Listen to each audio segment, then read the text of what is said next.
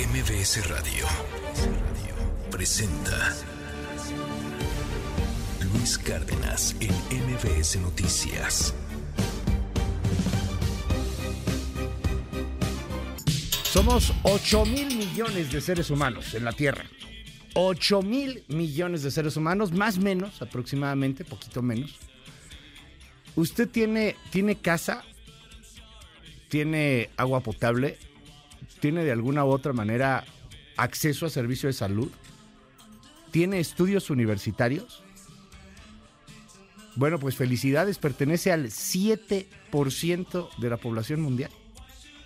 Para que nos demos una idea de la bronca de desigualdad que existe hoy en el planeta. Eh, Uno pensaría que, que es relativamente este, un mundo que ha avanzado muchísimo y que ya no padece de muchas situaciones de pobreza, pobreza extrema, pero no es cierto, somos muy desiguales. A mí me, impactaba, o sea, una persona que tuvo acceso a universidad, que tiene eh, educación, que tiene agua potable, que tiene casa, que, que tiene una cuenta en el banco, que tiene celular, que tiene internet, o sea, una persona como usted y como yo probablemente, que, que, que pudimos tener ciertos privilegios, que, que no es que, que fuéramos los, los hijos de los millonetas, no, solamente que tuvimos ciertos privilegios. Es más, cuenta también si tuviste la oportunidad de ir a la universidad y lo rechazaste, pero la tuviste. Bueno, perteneces al 7% de la población mundial. Qué loco, ¿no? Qué loco. Qué loco y qué real. Y, y qué crudo. Porque nos damos cuenta de lo privilegiados que podemos llegar a ser y cómo hay gran desigualdad. Y esa desigualdad se arregla echándole ganitas. Al rato vamos a hablar del tema con Jorge Andrés Castañeda y se va a poner bueno. El echaleganismo. Son las 6 de la mañana con 6 minutos. Qué gusto me da poderlo saludar en esta mañana. Eh, hoy hay por ahí también algunos otros acontecimientos. Además de ser Día Mundial de la Población, es Día Nacional del Combate de Incendios Forestales. Y, y bueno, también hoy es el cumpleaños de Tijuana. Felicidades a Tijuana. Hoy es el aniversario de la ciudad. También hoy se cumple otro año de las manifestaciones en Cuba, de las que terminaron con gente en la cárcel cuando los cubanos desesperados salieron a las calles de La Habana para pedir comida. 6 con 7, bienvenidos, esto es MBS Noticias. Yo soy Luis Cárdenas, comenzamos. Esta temporada de lluvias va a ser seguramente un poco más complicada que la temporada de lluvias anterior. Después de revisar los documentos y ver cuáles de ellos se apegaban a los lineamientos, hemos aceptado el registro de 13 de ellos. Les pido paciencia, serenidad y confianza. Llevo 30 años enfrentando al viejo régimen de todas sus formas, desde dentro y desde fuera. Ya está el equipo especializado en esto de la Secretaría de la Defensa Nacional viendo el tema, ya tiene avances de esta investigación. Es una zona que está eh, exactamente en disputa ahí en Apatzingán de grupos de la delincuencia. Vamos a seguir en esta ruta de diálogo, en esta ruta de pacificación del Estado. Ahora hacemos un llamado a estos manifestantes a que se conduzcan a través del diálogo y a través de la ley. No pueden seguir estas personas privadas de la libertad. Y sí dejar claro, no tiene ningún vínculo lo que sucedió hoy con lo que sucedió la semana pasada. No se trata de un tema de crimen organizado, es una disputa interna y eso es justo lo que sucedió. Puedo pecar de inocente, ingenua, pero jamás, jamás de maldad. Un diálogo no es un pacto. Seguiré trabajando, eso sí se los digo. La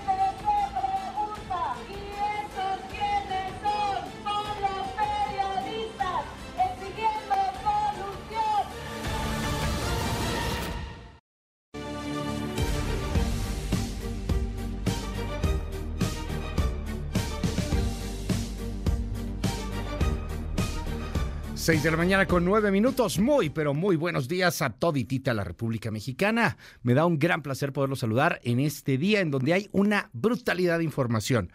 Entro con el Breaking News que en estos momentos está eh, moviéndose en los portales en la prensa mexicana. Más tarde profundizamos y seguramente tendremos más detalles. Pero seis personas, entre ellas cinco ciudadanos mexicanos, y un conductor, un piloto de helicóptero de origen nepalí, se han estrellado en el Everest. Allá en el Everest hay este tipo de mm, eh, tours en donde tú contratas un helicóptero y, y, bueno, pues te aliviana y te lleva casi que a la punta, a la cima del Everest. Y hay para todo. Hay, hay de hecho una división porque hay quien contrata y no tiene ninguna preparación. Es un pánfilo en materia eh, de ejercicio. Y, y el tipo, o los tipos, pues terminan por ir así, en algunas ocasiones mueren, pues porque no tienes la condición para subir el Everest.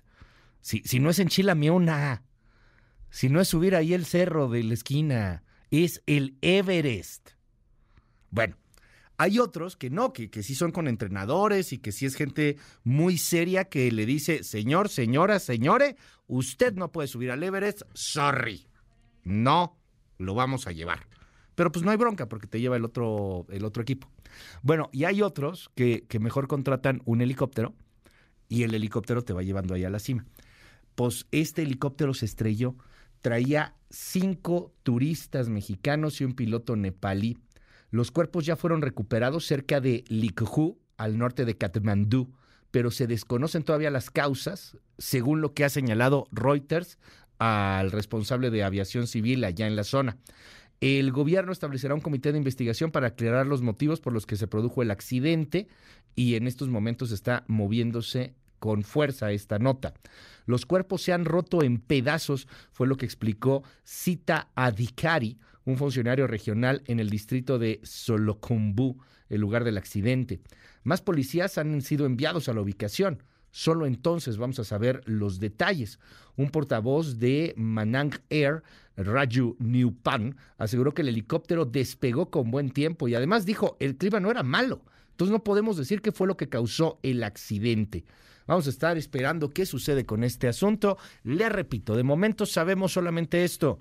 Seis personas mueren en el Everest en un helicóptero. Cinco de ellos eran mexicanos y otro, el piloto, el piloto de Nepal. Es lo que sabemos hasta este momento. Evidentemente, la Secretaría de Relaciones Exteriores pues tendrá que conducirse, hablar, hacer todo lo que tenga que hacer, pues para informar y para poder brindar asistencia consular a estos eh, conacionales. Esa es la nota Breaking News, eso está pasando en estos momentos y por supuesto más tarde estaremos profundizando. Oiga, pero le cuento, tenemos programazo. Vamos a platicar del echaleganismo. ¿Es el echaleganismo? ¿Qué es el echaleganismo? Esta tendencia, idea, de que si tú le echas ganas a la vida, sales por default. O sea, lo único que necesitas hacer es echarle ganas. ¿Neta? ¿O hay algunas condiciones en las cuales, pues, origen es destino? Si naces pobre en este país, lo más seguro es que te quedas pobre. La movilidad social ya no pasa como pasaba antes. Los millennials, los chavos que tienen menos de 30 años, que ya no son tan millennials, ya son más otro tipo de generación. La generación Z, que son los más chavillos ahora, los más chavillos en materia laboral, por supuesto me refiero, pues ya no la tienen tan, tan sencilla, o sí. ¿Todo es un asunto de echarle ganas? Bueno, vamos a platicarlo más tarde con Jorge Andrés Castañeda. Está bueno ese tema. Eh, vamos a hablar también de otros asuntos que están ahí en la palestra nacional y por supuesto eh, todo lo que tenga que ver con el tema eh, de, de, Porfirio Muñoz Ledo, que, que, murió, con las corcholatas que ahí siguen dando lata.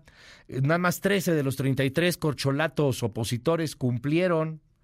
También vamos a platicar más adelante de eh, cómo están liberando la autopista del Sol, pero retuvieron a funcionarios. Un desastre lo que está pasando hacia la zona de Guerrero aguas ahí con Chilpancingo particularmente. Queman a nueve personas en la central de abastos de Toluca. Hablaremos de toda la violencia que se vive en el México Rojo de todos los días.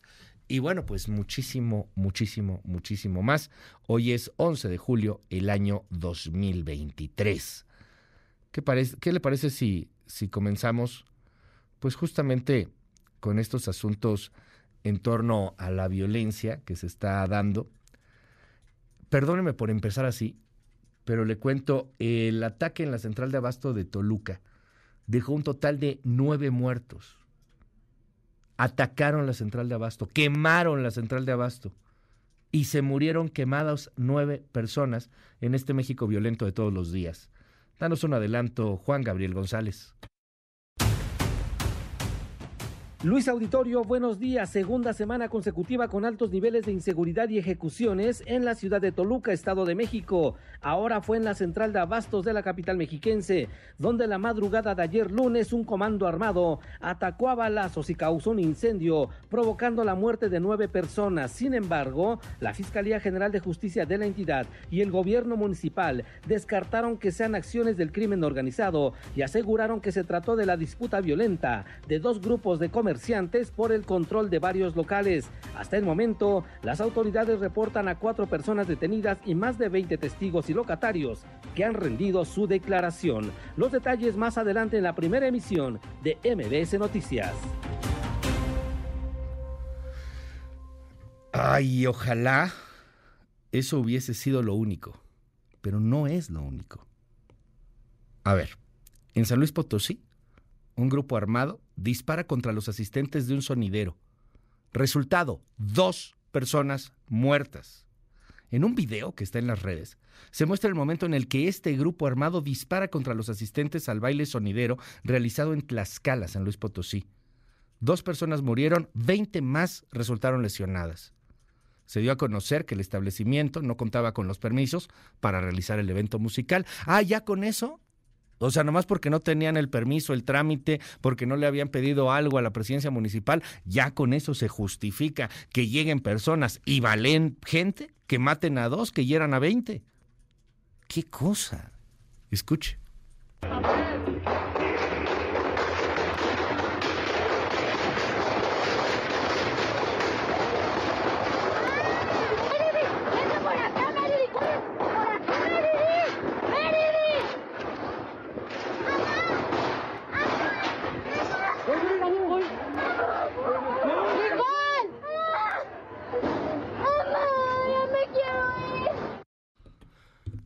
Ese niño representa a muchos. Claro que ya se quiere ir, claro que ya nos queremos ir, ya nos queremos ir de esta violencia, ya nos queremos ir de este desastre, ya nos queremos ir, por supuesto que ya nos queremos ir. E, e, era un evento musical, era un sonidero. Pues así acabó. Por otro lado, otra vez drones en Michoacán, en Apatzingán. Un herido y daños materiales, el saldo de un ataque con drones con artefactos explosivos lanzados desde drones a viviendas en la localidad de Loma de los Hoyos, esto en el municipio de Apatzingán, en Michoacán. Uno de los explosivos cayó sobre una casa, perforó el techo de lámina cuando un campesino se encontraba al interior de la vivienda. Escuche. Ah, su bestia, güey, su mano, eh, güey, no mames. Ah, la verga, güey, ese. Ese. No te clave, güey, no te vayas a dormir, ¿oíste, güey? No te clave, güey. Pero ya te hecho tajo, güey, ve, lo explotó el vergazo. Lo explotó su teléfono, güey. Ah, bueno, pero en Guerrero la cosa está peor. El lunes, hombres armados atacaron a balazos una base de transporte público, lo que dejó un trabajador del volante muerto, o sea, un chofer, y dos personas más heridas en la Benito Juárez. Con el ataque suman seis los taxistas que han sido asesinados. También ayer pobladores de la comunidad de la región de centro y montaña de Guerrero liberaron la autopista del Sol, la tomaron por más de cuatro horas. No obstante, están retenidos cinco policías estatales, cuatro elementos de la Guardia Nacional, tres funcionarios estatales y además uno de gobernación federal. El secretario general de gobierno allá en Guerrero, Ludwig Reynoso, advirtió que si no liberan a los rehenes o los transportan a otro lugar, las autoridades van a cambiar la estrategia con la que se había manejado el plantón. O sea, ya no van a estar dialogando, ya podrían entrar con fuerza pública, lo que quizá deberían de haber hecho desde el primer momento. No puedes estar secuestrando gente en la carretera. No, no está bien. Ya sé que es políticamente incorrecto, pero no puedes secuestrar gente en la carretera. Eso muestra el Estado fallido, el patético, debilucho, famélico Estado de Derecho que tenemos. Es la voz del secretario de Gobierno lanzando la advertencia. Vamos a seguir en esta ruta de diálogo, en esta ruta de pacificación del Estado. Hoy hacemos un llamado a estos manifestantes a que se conduzcan a través del diálogo y a través de la ley. No pueden seguir estas personas privadas de la libertad. También les hacemos un llamado para que acudan a la mesa de trabajo. Yo venir a agredir, venir a prácticamente asaltar el Congreso, venir a asaltar también el Palacio de Gobierno, venir a lastimar a, los, a las policías que están para cuidar a la ciudadanía, pues no es la ruta. Achis, achis, los mariachis, ¿cómo que venir a asaltar el Congreso? ¿Cómo que venir a asaltar el Palacio de Gobierno? Ah, perdón, no le conté la otra historia. Los pobladores se robaron una tanqueta de la Guardia Nacional. Ahí está el pueblo bueno y sabio, robándose una tanqueta. Ay, pero no les hagas nada. Se robaron una tanqueta. Y tienen secuestrados a cinco policías, cuatro elementos de la Guardia, tres funcionarios estatales y uno federal. O sea, cinco y cuatro, nueve, diez, once, doce, trece personas secuestradas. Y anda, no se pasen, ¿eh? Porque si se pasan, no, no, no, los voy a acusar con su papá, con su mamá y con su abuelita. Los querubines, los angelitos, se robaron una tanqueta, una tanqueta blindada, tipo mamba negra, propiedad de la Secretaría de Seguridad con la que derribaron las puertas del Congreso y del Palacio de Gobierno. Escuche esto.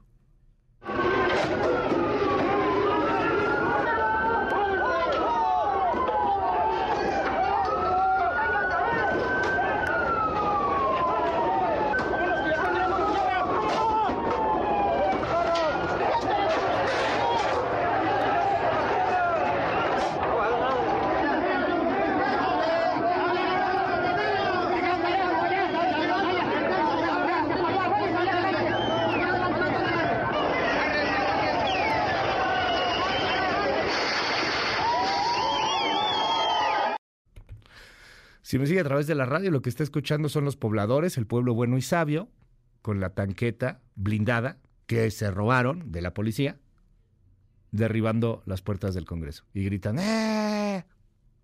Pero no se preocupe porque la solución la tiene Marcelo Ebrard. Ayer presentó el Plan Ángel, que es un acrónimo de una estrategia que utiliza la palabra geolocalización en la G de Ángel. Lo demás, francamente, no recuerdo muy bien. Está medio enredado y medio forzado el nombre de Ángel. Pero bueno, está bonito. Pero el plan Ángel.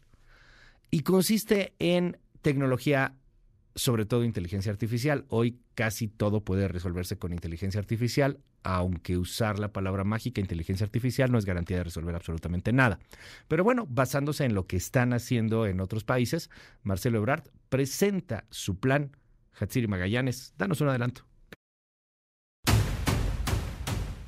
Gracias, Luis. Buen día. El aspirante a la candidatura presidencial por Morena, Marcelo Ebrard, presentó el Plan Ángel, avanzadas normas de geolocalización y seguridad, una estrategia con la que promete reducir los delitos y se tendría el México más seguro de la historia. Los detalles más adelante. Avanzadas normas de geolocalización. ¿Y qué? Ya con eso es Ángel, ¿no? Avanzadas normas de geolocalización. Es, es el, el, Sí está medio forzado, la neta. Pero bueno, se escucha bonito que sea Ángel. En fin, ojalá, ojalá al menos hay una propuesta. Al menos hay una propuesta. Avanzadas normas de geolocalización y seguridad. Ángel... Sería. Pues sí, porque... Bueno, ya. ¿Para qué nos metemos? Avanzadas normas de geolocalización. ¿Y qué? Angels. Oh, es que es en inglés. Oh, sí. Oh, piensa. Hay que ser abierto. Me dicen aquí en Ops, claro. Pues en inglés sería Angels. Oh. Uh, uh, la, la. Está bueno. Este, ojalá que funcione, de verdad. Presenta por ahí una propuesta. Hay un debate bueno en las redes. Vuelve a ganar la narrativa Marcelo Ebrard. Y ahí, puntito. Palomita, por supuesto. Mientras tanto, la Fiscalía Capitalina, debido a que no tiene Angels o Ángel, pues ya está integrando una carpeta de investigación porque a quien cree que intentaron robar ayer, a mucha gente le va a dar mucho gusto y a otra gente le va a dar mucho coraje porque así de divididos estamos. Iban a robar la casa de Felipe Calderón del expresidente de México. La Fiscalía Capitalina integra esta carpeta de investigación por tentativa de fraude, luego del intento de robo registrado en la casa de Calderón y de Margarita Zavala, que se encuentra en la colonia Las Águilas, en la alcaldía Álvaro Obregón. Mediante una llamada telefónica, una persona aún no identificada instruyó al guardia de seguridad ingresar a la propiedad y tomar joyas y dinero. El robo estaba a punto de concretarse cuando una empleada de la casa advirtió el acto y evitó la entrega de los objetos de valor. Margarita Zavala confirmó los hechos, esto fue la semana pasada, dijo que es una forma común de delito. Bueno, ya hasta allá llega el tema de extorsión, el tema de robo, pues le pega a todo mundo.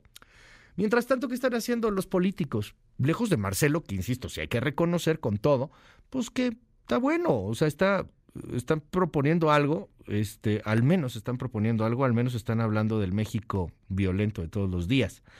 Pero a ver, me voy rapidísimo. Eh, en el caso del Frente Amplio por México, solo 13 de 33 cumplieron con los requisitos para ser candidatos. Xochil Gálvez, Santiago Krill, Enrique de la Madrid, Beatriz Paredes, Miguel Mancera, Silvano Aureoles, Jorge Luis Preciado, García Cabeza de Vaca, Ignacio Loyola, quien no lo ubica es el exgobernador de Querétaro, el que se peleó con el subcomandante Marcos y le cantó en su momento al subcomandante Marcos aquella canción de que yo te fusilo en el Cerro de las Campanas. Ahí se hizo famoso.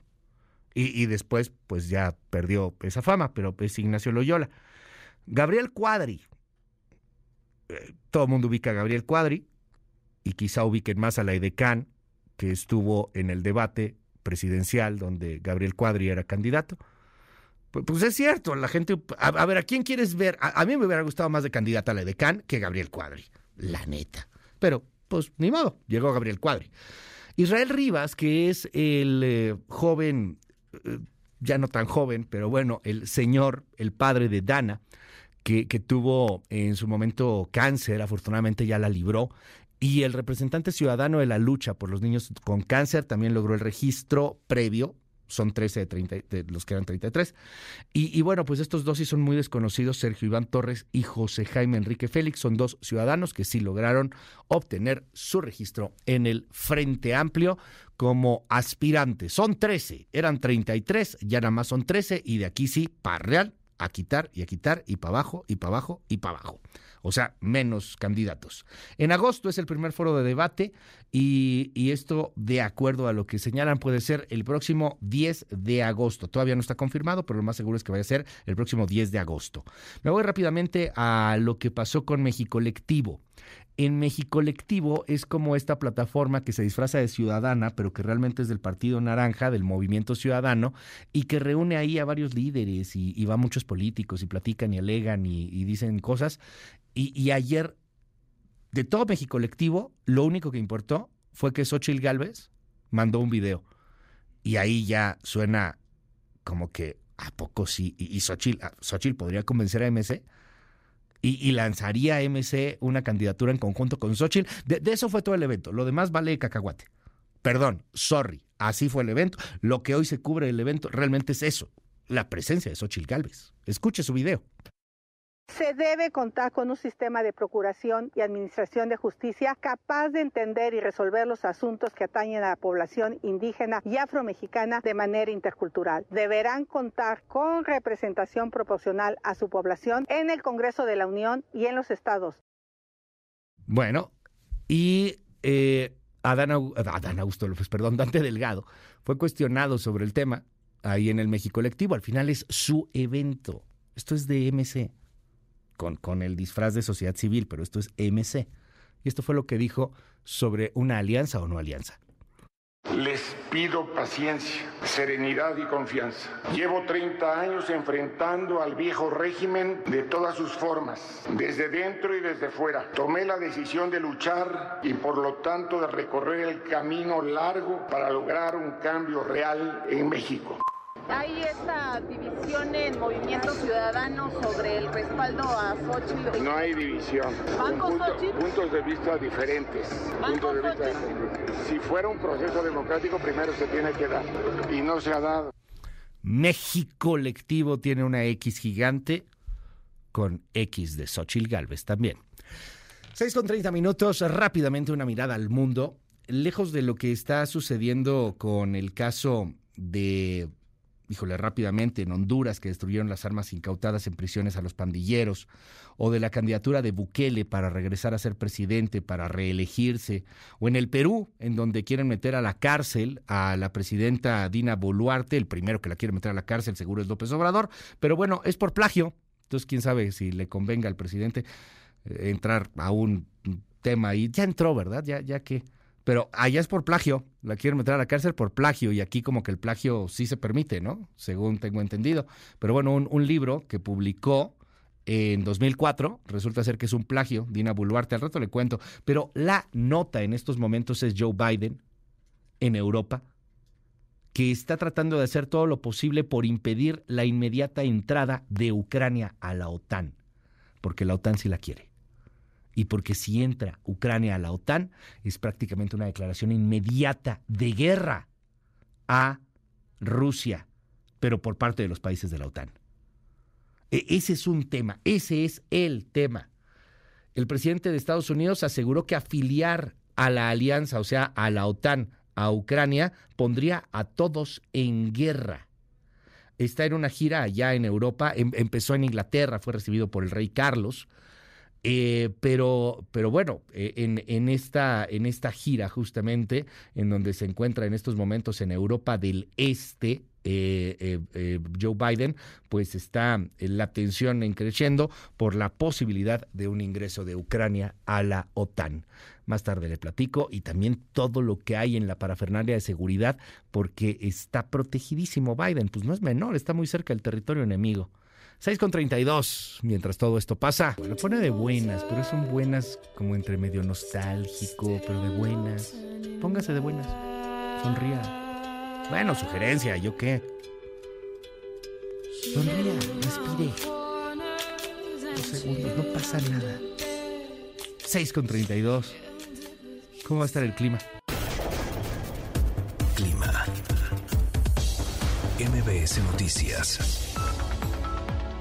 Hola, ¿qué tal Luis? La onda tropical número 11, en interacción con una zona de baja presión con probabilidad de desarrollo ciclónico, se desplazará sobre el occidente del país y mantendrá las condiciones para lluvias puntuales muy fuertes en dicha región. Canales de baja presión sobre la Sierra Madre Occidental, centro y sureste del país, en combinación con la entrada de humedad proveniente de ambos litorales, provocarán lluvias fuertes a muy fuertes, descargas eléctricas y posible caída de granizo en dichas regiones, con lluvias puntuales intensas en Guerrero. Durante la tarde, una nueva onda tropical se aproxima a la península de Yucatán, ocasionando condiciones para lluvias en los estados de Campeche, Yucatán y Quintana Roo. Finalmente, se mantendrán ambiente muy caluroso con temperaturas máximas superiores a los 40 grados Celsius en Baja California, Sonora, Chihuahua, Coahuila, Nuevo León y Tamaulipas. Ese es el estado del tiempo desde el Servicio Meteorológico Nacional, les informó Pablo César Reyes.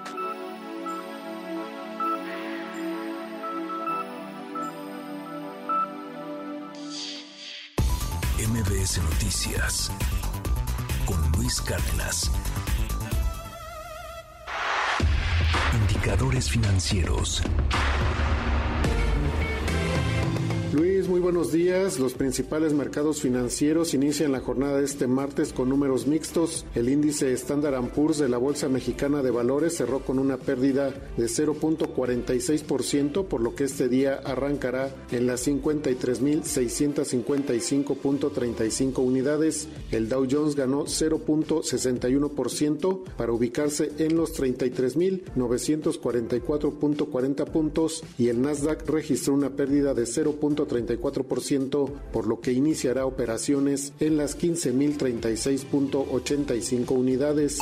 Divisas. El dólar en ventanilla se mantuvo por debajo de los 18 pesos para cotizarse en 16 pesos con 53 centavos a la compra y en 17 pesos con 48 centavos a la venta. El euro se cotizó en 18 pesos con 75 centavos a la compra y en 18 pesos con 78 centavos a la venta. La libra esterlina se compró en 21 pesos con 92 centavos y se vendió en 21 pesos con 98 centavos. En el mercado de los metales, el centenario de oro se compró en 21.400 y se vendió en 41.400 pesos. En el campo del petróleo, el West Texas Intermediate se cotizó en 73 dólares con 74 centavos el barril. El Brent del Mar del Norte se vendió en 78 dólares con 39 centavos y la mezcla mexicana de exportación se cotizó en 68 dólares con 53 centavos por barril. Luis, el reporte que tengo. Muy buenos días.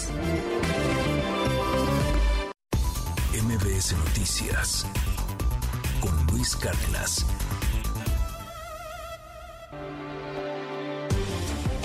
Primeras planas. El Universal. Frente a Amplio mantendrá planes sociales. Gurría. El encargado del proyecto de Nación asegura que no habrá vuelta al pasado. De 33 aspirantes de la oposición, quedan 13. Milenio. Semar quiere mil millones de pesos para 40 embarcaciones contra el narco. Gestiona ante Hacienda ese financiamiento para comprar patrullas interceptoras y admite déficit de equipo. Por cara, Sedena cancela licitación destinada a mantenimiento de helicópteros rusos. Reforma. Desafían, bloquean y toman rehenes. Exigen liberar a capos. Plagian pobladores a policías y roban camión blindado. Apoyan a ardillos. Excelsior. Movimiento Ciudadano condiciona apoyo a Xochitl. Presentan plataforma de México colectivo. Movimiento Ciudadano apoyaría a la senadora panista si es definida candidata a la presidencia mediante un proceso sin simulaciones, afirma Dante Delgado. Animal político. Pobladores de Guerrero liberan la autopista del Sol, pero retienen a funcionarios. La jornada. Revuelta en Guerrero. El grupo Los Ardillos paralizan Chilpancingo. Lanza a bases sociales de cuatro localidades para liberar a El Topo. El financiero. Prevén la llegada de 453 empresas extranjeras. El 20% sería de origen chino, según la opinión de parques industriales. El economista.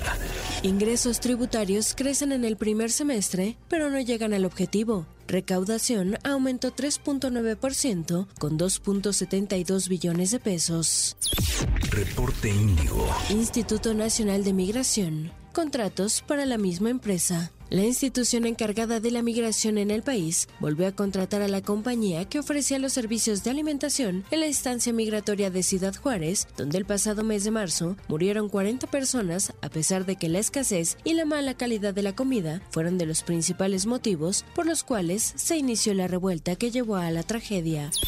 El Sol de México. AMLO genera menos empleo que Peña Nieto. En cuatro años y medio de la 4T se han creado 1.43 millones de puestos, pero en el gobierno pasado fueron 2.84 millones. La prensa. Ajuste de cuentas. Sujetos armados provocan incendio en la central de abasto de Toluca por pleitos internos. Hay nueve muertos. La crónica. Crece la violencia, se desata el caos en Chilpancingo, atentado en Toluca. Grupo armado entra a protestar a la capital guerrerense, toma el Congreso Estatal. En el Estado de México, incendio provocado en la central de abastos causa nueve muertes. MBS Noticias con Luis Cárdenas.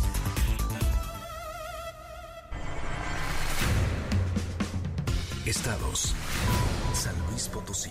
Un ataque armado registrado durante un baile que se realizaba en un establecimiento ubicado en el barrio de Tlaxcala de la capital del estado dejó como saldo dos muertos y 20 personas lesionadas. Los hechos ocurrieron este lunes por la madrugada en un local improvisado como salón de baile, donde se encontraban reunidas varias personas cuando sujetos a bordo de un vehículo dispararon contra los asistentes. Las autoridades ya investigan lo ocurrido.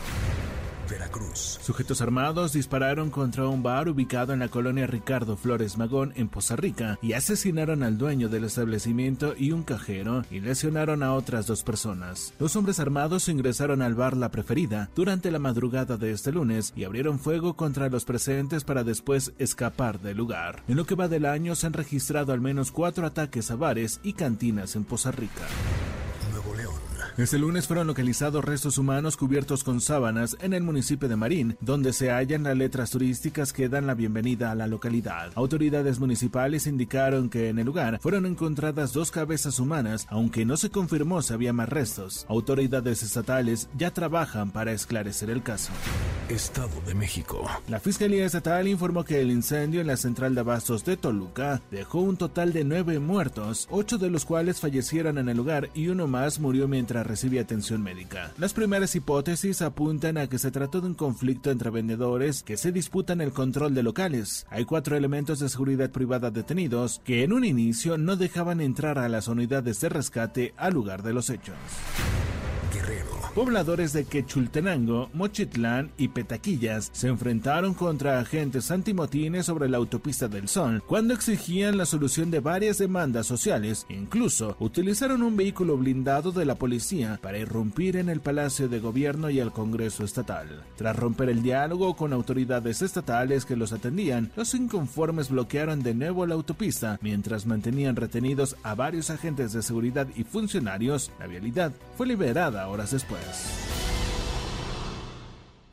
MBS Noticias con Luis Cárdenas. Titulares del mundo. New York Times, Estados Unidos. Turquía allana el camino para la entrada de Suecia a la OTAN en vísperas de la cumbre.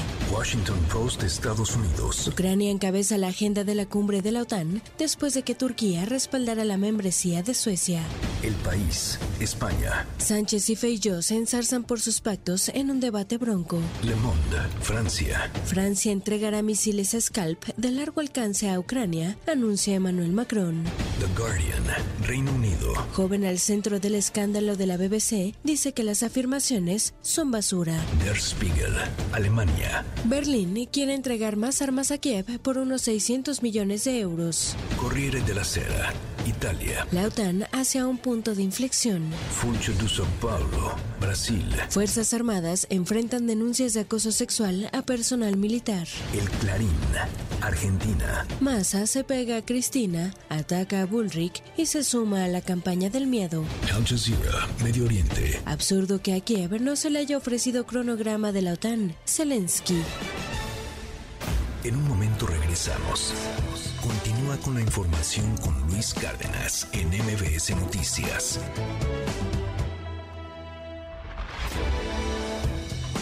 Ya estamos de regreso. MBS Noticias con Luis Cárdenas. Continuamos. Trascendió en la prensa. Reforma, Templo Mayor. Hay que decirlo. En Guerrero, el gobierno de Belín Salgado, mmm, no, ya no existe. La gobernadora no aparece a pesar del caos que se vive en la capital del estado. Y lo que es peor, el gobierno federal trata de aparentar que no pasa nada, pero sí están pasando cosas y muy graves en Chilpancingo. De ahí que resulta inexplicable la falta de respuesta de la administración morenista ante la manifestación de pobladores en el Palacio de Gobierno. Los manifestantes le robaron a la policía un vehículo blindado y trepados en él fueron a desafiar a la sede donde supuestamente despacha la gobernadora. Más tarde, los radicales vuelven a bloquear la autopista y toman de rehenes a policías. Si nada de esto merita la reacción gubernamental, hay de dos o es por incapacidad o es por complicidad. Bajo reserva del Universal. Entre las novedades que presentará el Frente Amplio por México, nos dicen, está la de que el candidato o la candidata presidencial deberá dar a conocer al momento de su designación al eventual gabinete presidencial. Nos explican que esa será una forma de comprometerse ante la ciudadanía de que tendrá a las mejores mujeres y hombres en los cargos públicos más importantes de la administración. Nos comentan que de esa manera, la persona que encabeza los esfuerzos de la alianza opositora hará su campaña arropada por ese equipo de colaboradores que, en teoría, deberá representar la atracción de más adeptos y simpatías, cuestión que no será nada sencilla. Confidencial, el financiero. A los aspirantes de Morena ya les gustó andar jugando con fuego. Ayer, Marcelo Ebrard presentó su propuesta de seguridad, algo que el INE prohibió a los políticos que ya andan con actividades adelantadas dentro de su partido con miras a la presidencia en 2024. Recordemos que la autorización de activismo incluye no llamar al voto, no hacer propuestas ni presentar plataformas programáticas. Trascendió de milenio. Que México Colectivo logró reunir en su evento de presentación de una nueva visión de país a su dirigente, Dante Delgado, con figuras de la oposición como Claudia Ruiz Massieu, José Narro Robles, Gustavo de Hoyos, Erubiel Ávila, Omar Fayad, Diego Valadez, Damián Cepeda, Francisco Labastida, Arturo Núñez y José Ángel Córdoba Villalobos, entre otros. Al término del acto fue imposible eludir el tema Xochitl Galvez, pero el veracruzano negó que sea un factor de división en el movimiento ciudadano. Bueno. Rosones de la razón. Aunque parecía lógica la integración de la lista de aspirantes de la oposición a la presidencia de la República, con predominio de los perfiles partidistas, había quienes mantenían la esperanza de que los personajes eminentemente ciudadanos ganaran espacios. Mm, pero no. Resulta que de las 22 personas con origen apartidista que se inscribieron en el proceso, 20 fueron cepilladas y en cambio los 10 que están activos en la política partidaria sí se colaron a la segunda fase del procedimiento, lo que ha sido visto en algunos círculos como una simulación. Es previsible que Xochitl Gálvez, Santiago Krill, Beatriz Paredes o Francisco García Cabeza de Vaca puedan reunir las 150 mil firmas de respaldo requeridas, pero está en duda si personajes como Jorge Luis Preciado o Gabriel Cuadri van solo de relleno como parece. Pepe Grillo, de Crónica. El presidente López Obrador es fontanero de la política, un destapador obsesivo. Su destape más reciente fue el de Santiago Tabuada, alcalde de Benito Juárez, quien será, reveló el presidente con datos de alguna agencia secreta, el candidato de la oposición para el gobierno de la Ciudad de México. Taboada propinó en la elección del 2021 una paliza a la aspirante de Morena. Igual y desde entonces está en el radar de Palacio Nacional. Después de lo ocurrido con el destape de Xochitl, Taboada espera tranquilo subir en los sondeos gracias a una amplia exposición mediática cortesía de la presidencia. No se molestó, al contrario. Desde ayer todo el mundo pone más atención a sus declaraciones, mensajes en redes y biografía política. Igual y da el jalón como Xochitl. De cualquier manera, seguro le manda un detalle de agradecimiento al presidente por su respaldo. Rayuela de la jornada. Y lo más terrible es descubrir que los malos tienen base social. En un momento regresamos. Continúa con la información con Luis Cárdenas en MBS Noticias.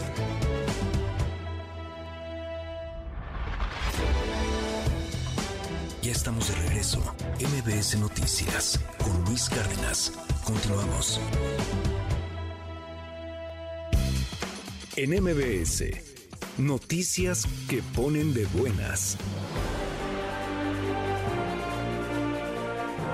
Para el periodo vacacional de verano, la Secretaría de Cultura del Gobierno de México, a través del Instituto Nacional de Antropología e Historia, ha preparado una amplia oferta académica y cultural en museos y zonas arqueológicas del interior de la República, para el disfrute de toda la familia. Por ello nos invita a acercarnos a los diferentes centros culturales y a conocer las diferentes actividades que se emprenderán en cada uno de ellos.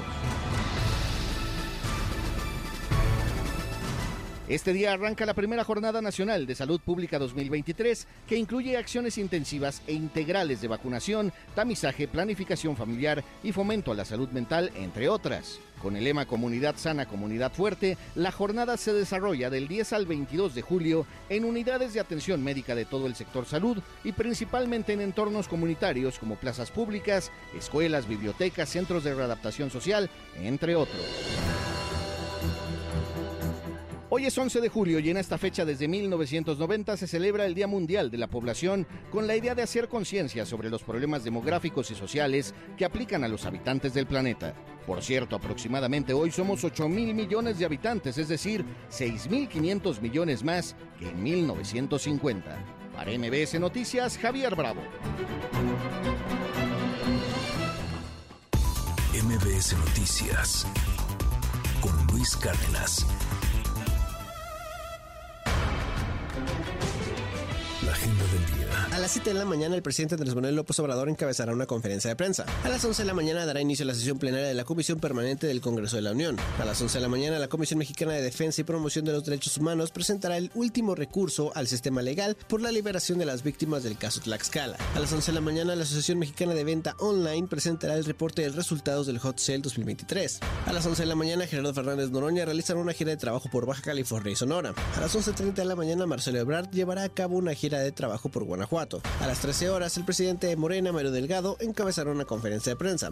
A las 13 horas, Ricardo Monreal estará en una gira de trabajo por el Estado de México. A las 16 horas, Claudia Sheinbaum hará una gira de trabajo por Campeche.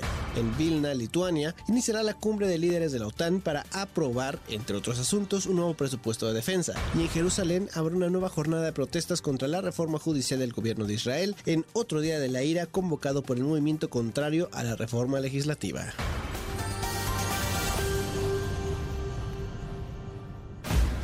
Estamos de regreso. MBS Noticias con Luis Cárdenas. Continuamos.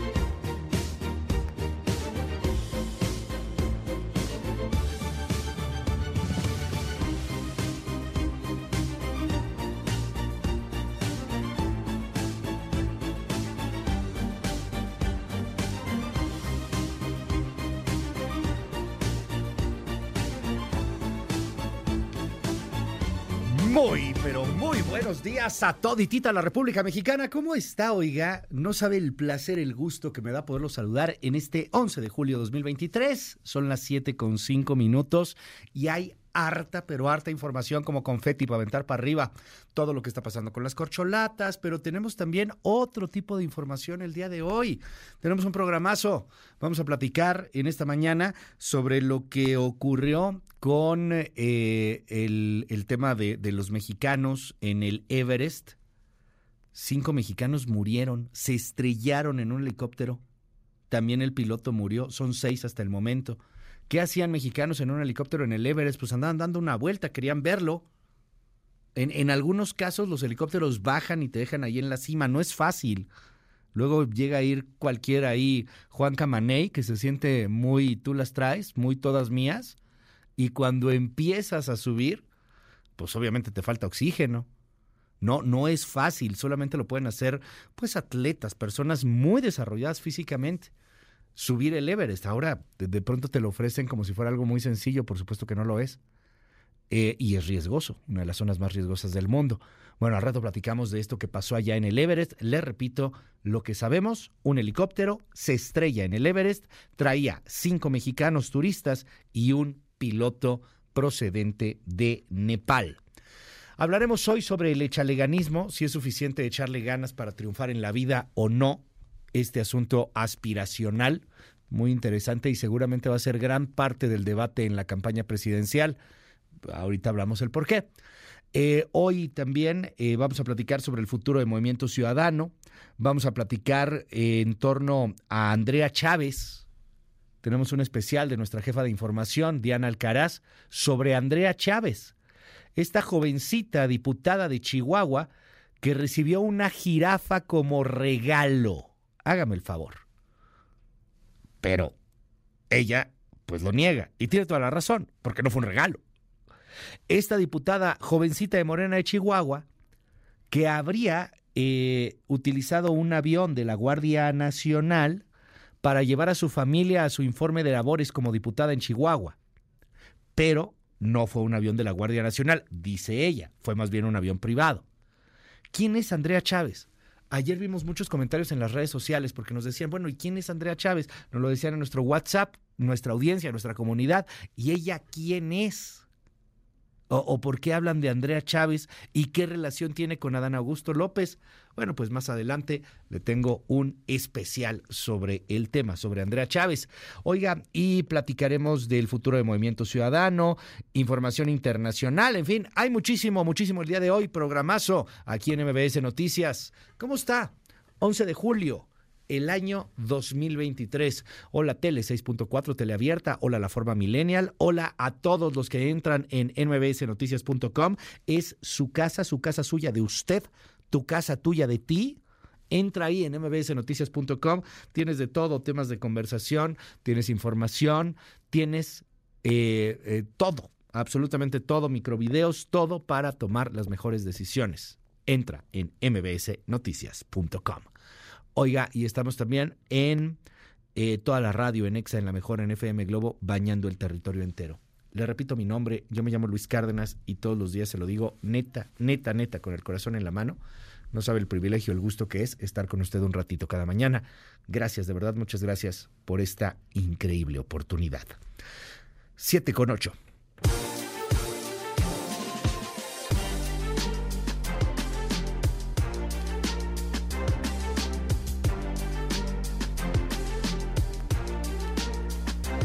En Andorra han llamado a declarar a Malio Fabio Beltrones y también a Silvana Beltrones. ¿Por qué los han mandado a declarar? Bueno, pues porque al parecer habría cuentas por más de 10 millones de euros de la hija del ex poderosísimo presidente del PRI, Manlio Fabio Beltrones. Más información con nuestro corresponsal allá en España, Carlos Rubio. Buenos días, Luis. La justicia de Andorra ha citado al expresidente del PRI, Manlio Fabio Beltrones, y a su hija, la senadora Silvana Beltrones, para que declaren ante la justicia de ese principado europeo como parte de una causa penal por blanqueo de capitales por la que están siendo investigados. Según ha trascendido en España, dicha causa acaba de ser reabierta luego de que el magistrado Joan Carles Moinat, de la sección especializada 1 de Andorra, remitiera el pasado mes de marzo una petición de ayuda judicial a las autoridades mexicanas en la que solicita la declaración por videoconferencia de Beltrones y de su hija, a quien se le acusa de haber ocultado en Andorra 10,4 millones de dólares entre 2009 y 2010, cuando ese pequeño país vecino de España estaba blindado por el secreto bancario. De acuerdo con esta información, el caso Sonora, como lo denomina la justicia andorrana, fue sobreseído provisionalmente en 2018 después de que la Procuraduría General de la República elaborara un informe de no ejercicio de acción penal sobre los investigados, argumentando que el delito fiscal de Silvana Beltrones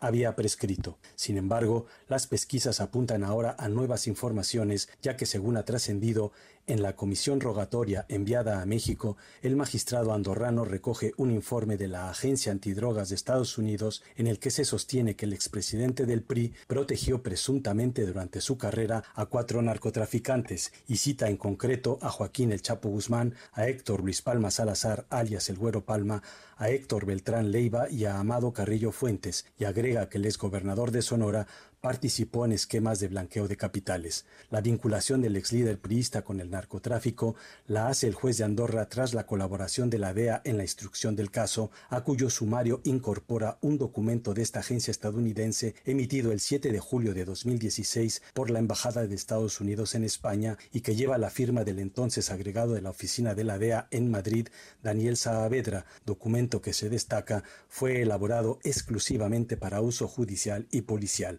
Dicho documento asegura también disponer de información que relaciona a Beltrones con un caso de blanqueo de fondos a través de un desarrollo turístico en la ciudad de Puerto Peñasco, en Sonora. Cabe señalar que Beltrones y su hija hicieron el pasado 22 de septiembre una declaración ante un notario de Ciudad de México que fue remitida al juez andorrano que instruye su causa en la que niegan tajantemente los supuestos vínculos que le atribuye la DEA, así como tener cuentas bancarias en Andorra. Hasta aquí el reporte desde España, Luis.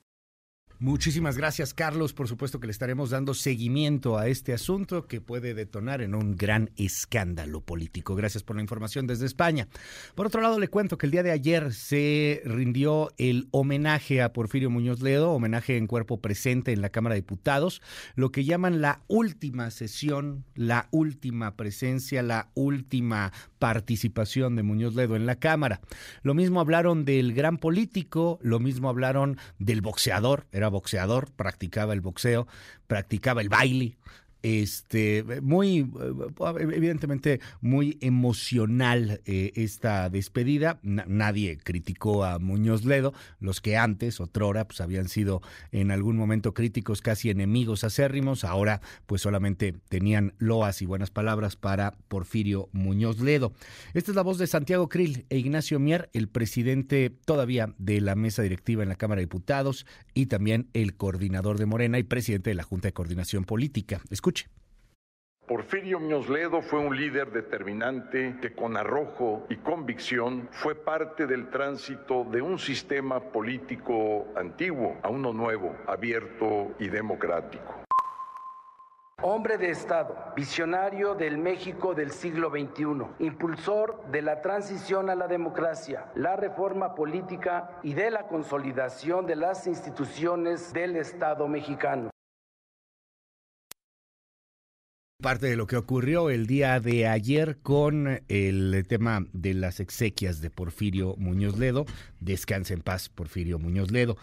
Por otro lado, le cuento que una nota que trascendió, por supuesto, es el asunto de Guerrero, y vamos a platicar de él más adelante, como los pobladores del pueblo bueno y sabio secuestraron una tanqueta blindada, y con esa tanqueta blindada de la policía, agredieron eh, las puertas del Congreso y del Palacio Municipal allá en Chilpancingo. Por supuesto que vamos a platicar sobre ese tema, pero antes, otro de los temas que trascendió el día de ayer fue el asalto a la casa de Felipe Calderón. Bueno, el intento de asalto. Juan Carlos Alarcón. ¿Qué tal Luis? ¿Cómo estás? Gracias, muy buenos días. Con engaños, un empleado de seguridad auxiliar del Estado de México estuvo a punto de ingresar a la casa del expresidente de México, Felipe Calderón Hinojosa, para sacar dinero y joyas que posteriormente entregaría a otra persona. Reportes policiales refieren que el elemento del Cuerpo de Vigilancia Auxiliar del Estado de México recibió una llamada telefónica en su cabina en la que la voz de un hombre le manifestó que en breve recibiría varios paquetes que debía pagar. El vigilante recibió una segunda llamada en la que una persona identificada como Juan Juan Carlos supuestamente le dijo que ingresara a la casa 8 para obtener dinero en efectivo y joyas con lo que pagaría los paquetes que recibiría y que incluso él lo permitía, pues dijo ser el dueño del inmueble. Según los informes, con el guardia de seguridad pretendía ingresar, varios vecinos de esa privada en la colonia Las Águilas, alcaldía Álvaro Obregón, se percataron y lo impidieron. A su vez, solicitaron el apoyo de agentes de la Policía de Investigación para iniciar una denuncia por el delito de fraude en tentativa. Al lugar también se presentó el coordinador operativo del CUSAEM, quien tomó conocimiento de los hechos y escuchó la misma versión del oficial acusado. Sin embargo, este elemento auxiliar fue puesto a disposición del agente del Ministerio Público, quien definirá su situación jurídica. Luis, la información esta mañana. Gracias, Juan Carlos. Muy buenos días. Son las 7 de la mañana con 15 minutos. Le damos por completo la vuelta a la página informativa. A ver. Ah, ¿Qué tan importante es echarle ganas para salir adelante en la vida? Le daba yo algunos datos. O sea, si usted tiene estudios universitarios, tiene conexión a Internet, tiene casa, tiene agua, tiene electricidad, eh, tiene eh, tres veces al día una comidita, pues pertenece más o menos al 7-8% de la población por lo que veíamos ahí en algunos datos. O sea, hay alguien que a lo mejor no tuvo acceso a estudios universitarios o no tiene internet o no tiene conexiones, no tiene teléfono celular, no tiene algunas cosas, no tiene computadora, cosas por el estilo. La verdad es que hay una gran desigualdad.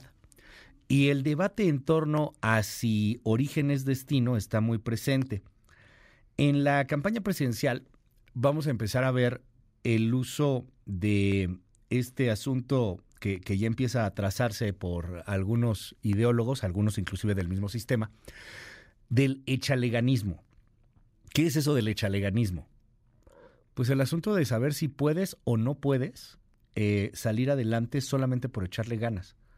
Si con que te esfuerces bien cañón y estudies una carrera y luego una maestría, si ya con eso la libraste y ya puedes tener una mejor calidad de vida, si ya puedes tener un, eh, eh, una, escala, una escala social, una movilidad social. Y pues como siempre, el protagonista de esta historia es usted, así que échele en el 5571 131337, 5571 131337 5571-131337. WhatsApp abierto absolutamente para todos. Luis, ¿en dónde venden ese? Échale ganas para ir a comprarlo. Ahorita nos dice Jorge Andrés Castañeda. Bienvenido, Jorge. ¿Cómo estás? Qué gusto verte. Muy buenos días, Luis. Un saludo a ti y a todo el auditorio. Un gusto, como siempre, estar por acá. Tema bien polémico. Muy polémico. sí, ya con que le eches ganas sales adelante. Pues la evidencia indica que no necesariamente. Me gustaría tomar algunos datos del Centro de Estudios Espinosa Iglesia, al que en toda honestidad con el que yo colaboro muchas veces, entonces digo para que no haya este suspicacias, bien, pero bueno. Y de acuerdo a, a los estudios que se han realizado en este centro, en particular a la encuesta de movilidad, eh, 74% de los mexicanos que nacen en los hogares más pobres se quedan en situación de pobreza. Esto, esto se hace a través de estudios en el tiempo, preguntando los, eh, digamos, antecedentes familiares de ingreso, etcétera, de los mexicanos y viendo, digamos, su evolución laboral. Me, repites el dato porque me, voló la cabeza. 74%. 74% de los que nacen pobres se quedan pobres. Déjame platicarte un poquito más de dónde viene y cómo se hace este dato. Eh, digamos, si agarramos a toda la población en México y la dividimos en cinco grupos, yendo, digamos, en el primer grupo están el 20% que más gana, en el segundo el, el 40, etcétera de los mexicanos que nacieron en el quintil, o sea, en el 20% más bajo, sus hijos, la mitad de ellos, o sea, 49% de sus hijos van a, van a estar en el mismo decil de ingreso, es decir, en el más bajo. El 25 en el segundo, y digamos que estos dos quintiles podemos clasificarlos como estando en el por debajo del umbral de pobreza. Es decir, el 74%, si tú naces en el quintil más bajo de ingresos, tres cuartas partes de los hijos de ellos se van a quedar en ese o en el de tantito arriba, que no son necesariamente mucho mejores condiciones. Ok. Entonces, Creo que se entiende más fácil de la otra manera. 74% de los pobres, sin duda, se quedan pobres. Sí, sí. Está cañón. 74% del 20% más pobre va a quedarse en una situación por debajo del umbral de pobreza. O sea, ¿y, quiénes son los que sí pueden tener movilidad social? Quienes tengan más dinero dentro de... Bueno, no, porque por movilidad estamos definiendo que te mueves allá adentro. Lo que pasa es que, eh, digamos, los niveles de ingreso y la transmisión de ingresos es muy fuerte. Es decir, los que nacen arriba se quedan arriba y los que nacen abajo se quedan abajo. Es uno de los países con menor movilidad social en el mundo. Eh, si de por sí somos uno de los países más desiguales, también somos de los países más eh, con menor movilidad social. Y si vemos esto a nivel regional, se pone peor. En el sur del país es el 86% de que los que nacieron en el quintil más bajo de ingresos se van a quedar por debajo de la pobreza. O sea, es casi un hecho. Si tú naciste ahí, que te vas a quedar ahí si estás en los estados del sur del país.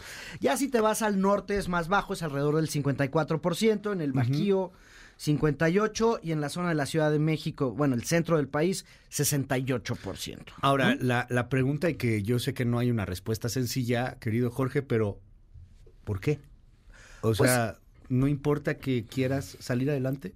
Que le eches ganas, que termines la primaria, termines la secundaria, termines la prepa, ¿Tiene que ver eso? ¿O ya no importa tanto si terminas el doctorado incluso? Bueno, a ver, hay varias cosas aquí que, me gustaría separar. Primero, sí. ha habido un avance en México en los últimos 50 años, 40 años, en la cantidad de gente que cuenta con estudios. Eh, si vemos este mismo, un comparativo similar al que te acabo de decir, pero para grado de educación y no de ingreso, ya eh, la gran mayoría de los hijos de las personas que no, que no tenían estudios ya empiezan a tener algo de estudios, o sea, primaria, algunos secundaria, etcétera, ¿no? Ya profesionales mucho menos.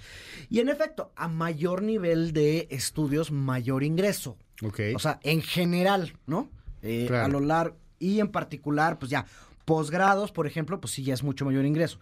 Luego está el tema del género. Eh, las mujeres están en una situación todavía más complicada en este país, ¿no? Y donde existe aún menos movilidad social, ¿no? O sea, en el, el, asunto de, de, nacer mujer te, te lo complica mucho más. Pues sí, en particular el caso de las madres solteras, que por ejemplo, si ahorita vamos a hablar de echarle ganas, tú le puedes echar las, todas las ganas que quieras en el mundo, pero si tienes dos hijos y ya no tienes estancias infantiles, pues no puedes trabajar más de ciertas horas porque les tienes que dar de comer a los hijos, porque esa es desafortunadamente en muchos sentidos la sociedad que tenemos. Podemos discutir si está bien o mal el patriarcado, pero de que es un hecho, es un hecho. Es que la visión de pronto llega a ser de que ya me fregué, de que entonces con los datos que, me das, pues ¿cómo le hago? Yo tendría mucho cuidado con eso, ¿no? O sea, a ver, hay forma de salir adelante, es muy difícil en México. Pero si no le echas ganas, tampoco se puede. Sí, claro. Ayúdame a ayudarte, ¿no? Este, o sea, digo, no un, o sea, el Estado, los programas sociales, no, y el Estado tiene que cumplir ciertas funciones muy importantes para permitirte que si tú le echas ganas sí salgas adelante. Ok. Sin eso, no importa cuántas ganas le eches, ¿no? Necesitas las dos partes. Eh, esta parte que dice no importa, el achegaleganismo es una mentira, etcétera. Sí, o sea, sí, hay factores estructurales muy complejos, están todas estas estadísticas que te platico, pero el Estado tiene que hacer mucho más. Y al parecer podemos discutir si esos son los programas sociales o son otro tipo de transferencias, ¿no? Y, déjame, déjame poner ya el ejemplo acá bien, este, de meternos en problemas. Este, Xochil Galvez es hoy el ejemplo del echaleganismo. Y empiezan a escribir al respecto del tema. O sea, de pronto empiezo a ver ahí algunas columnas y, hablan sobre este asunto. Una mujer indígena viene desde súper abajo, va creciendo, va creciendo gracias a ciertos programas sociales, etcétera. Eh, ah, se apoya, ah, llega a donde llega hoy día. O sea, evidentemente hay una movilidad social, hay un cambio social, o sea, cambia por completo su vida. ¿Qué tan sencillo es que eso pueda llegar a pasar? Los datos nos muestran que el caso de Xochitl es una excepción. Ok. Y eso te puede hablar de varias cosas, de quizá lo excepcional que es Xochitl, porque sí es una historia excepcional. Sí, claro. Este, la parte de cómo viene a la Ciudad de México a vivir en un cuartito compartido con su hermana. Bueno, primero vendía gelatinas En, Hidalgo, luego viene aquí, consigue un trabajo, este, estudia y se parte el lomo estudiando, ¿no? Este, digo, yo he escuchado ya varias veces la historia de, de su viva voz, cómo, pues, ella tenía que ir a la biblioteca a tratar de aprender inglés con un diccionario. Sí. Para poder llevar las clases.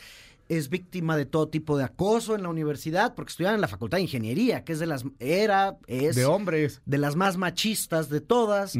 Sale adelante, crea una empresa, etcétera. Es un caso excepcional el de Xochitl. Eh, y podemos discutir o no si eso te habla de que ella es una persona excepcional. A mi parecer es una persona excepcional.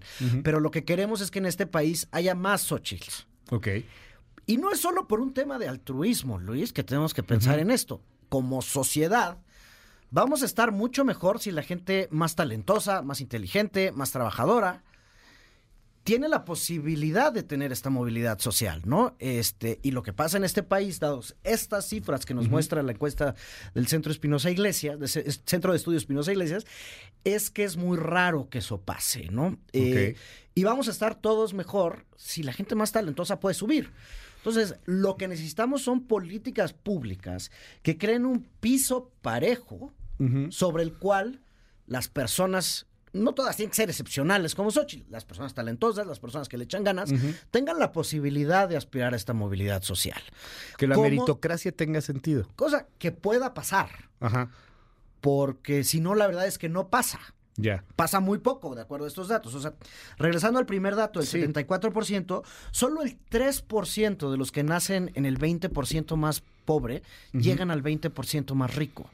Claro.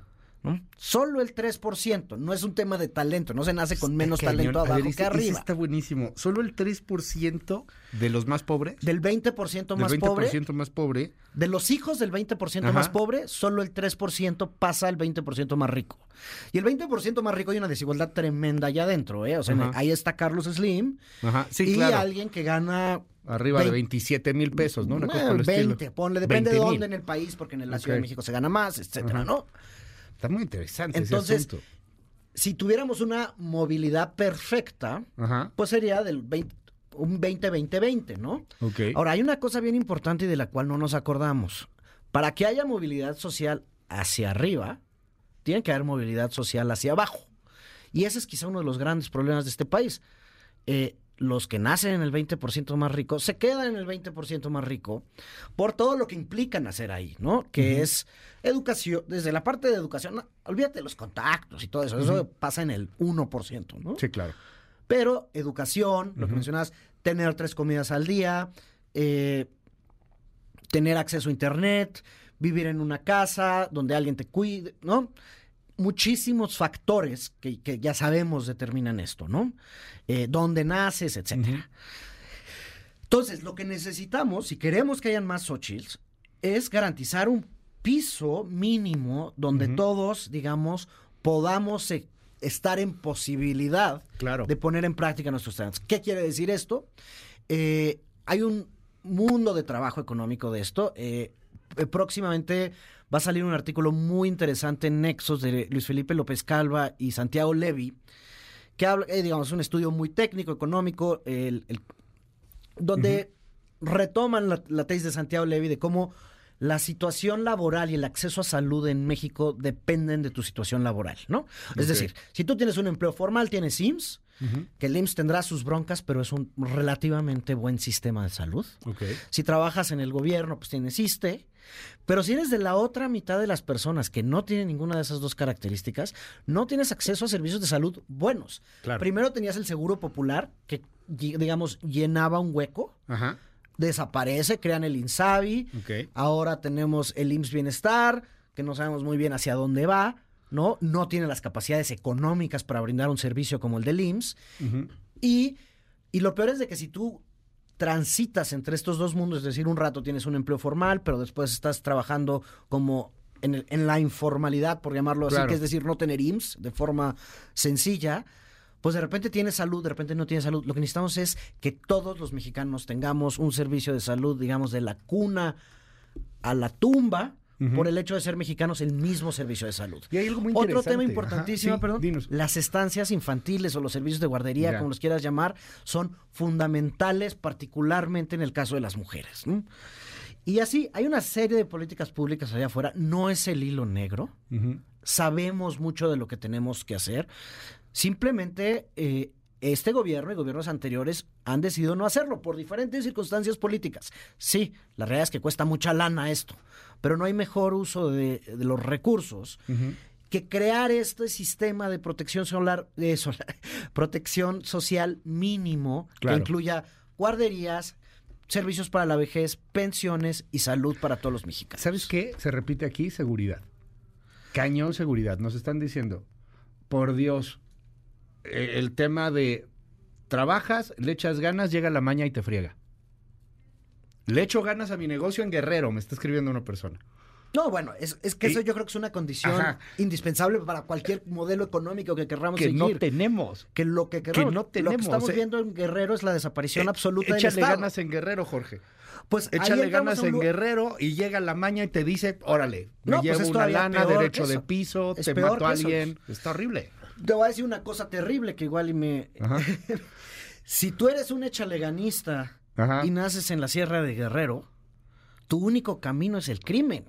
Ahí, vas a sobresalir, claro. Ese es tu único camino. Es irte a Estados Unidos, porque no digamos que no somos un país echaleganista. Somos tan echaleganistas que tenemos un 25% de la población que arriesgó su vida cruzando la frontera para buscar una mejor vida. de acuerdo, aunque se enoje el presidente, pero sí el país es aspiracionista. Absolutamente. El país, este país es totalmente aspiracionista. más evidencia que esa de la cantidad de paisanos que tenemos en Estados Unidos no hay. Y en el caso de Guerrero y otros estados, pero en Guerrero en particular, lo platicaba ayer en, el programa en N Media con mis compañeros, si tú tienes, si tú eres una persona, digamos, aspiracionista en la Sierra de Guerrero, tu único camino es, hay, varias opciones, el ejército, el crimen organizado o la migración.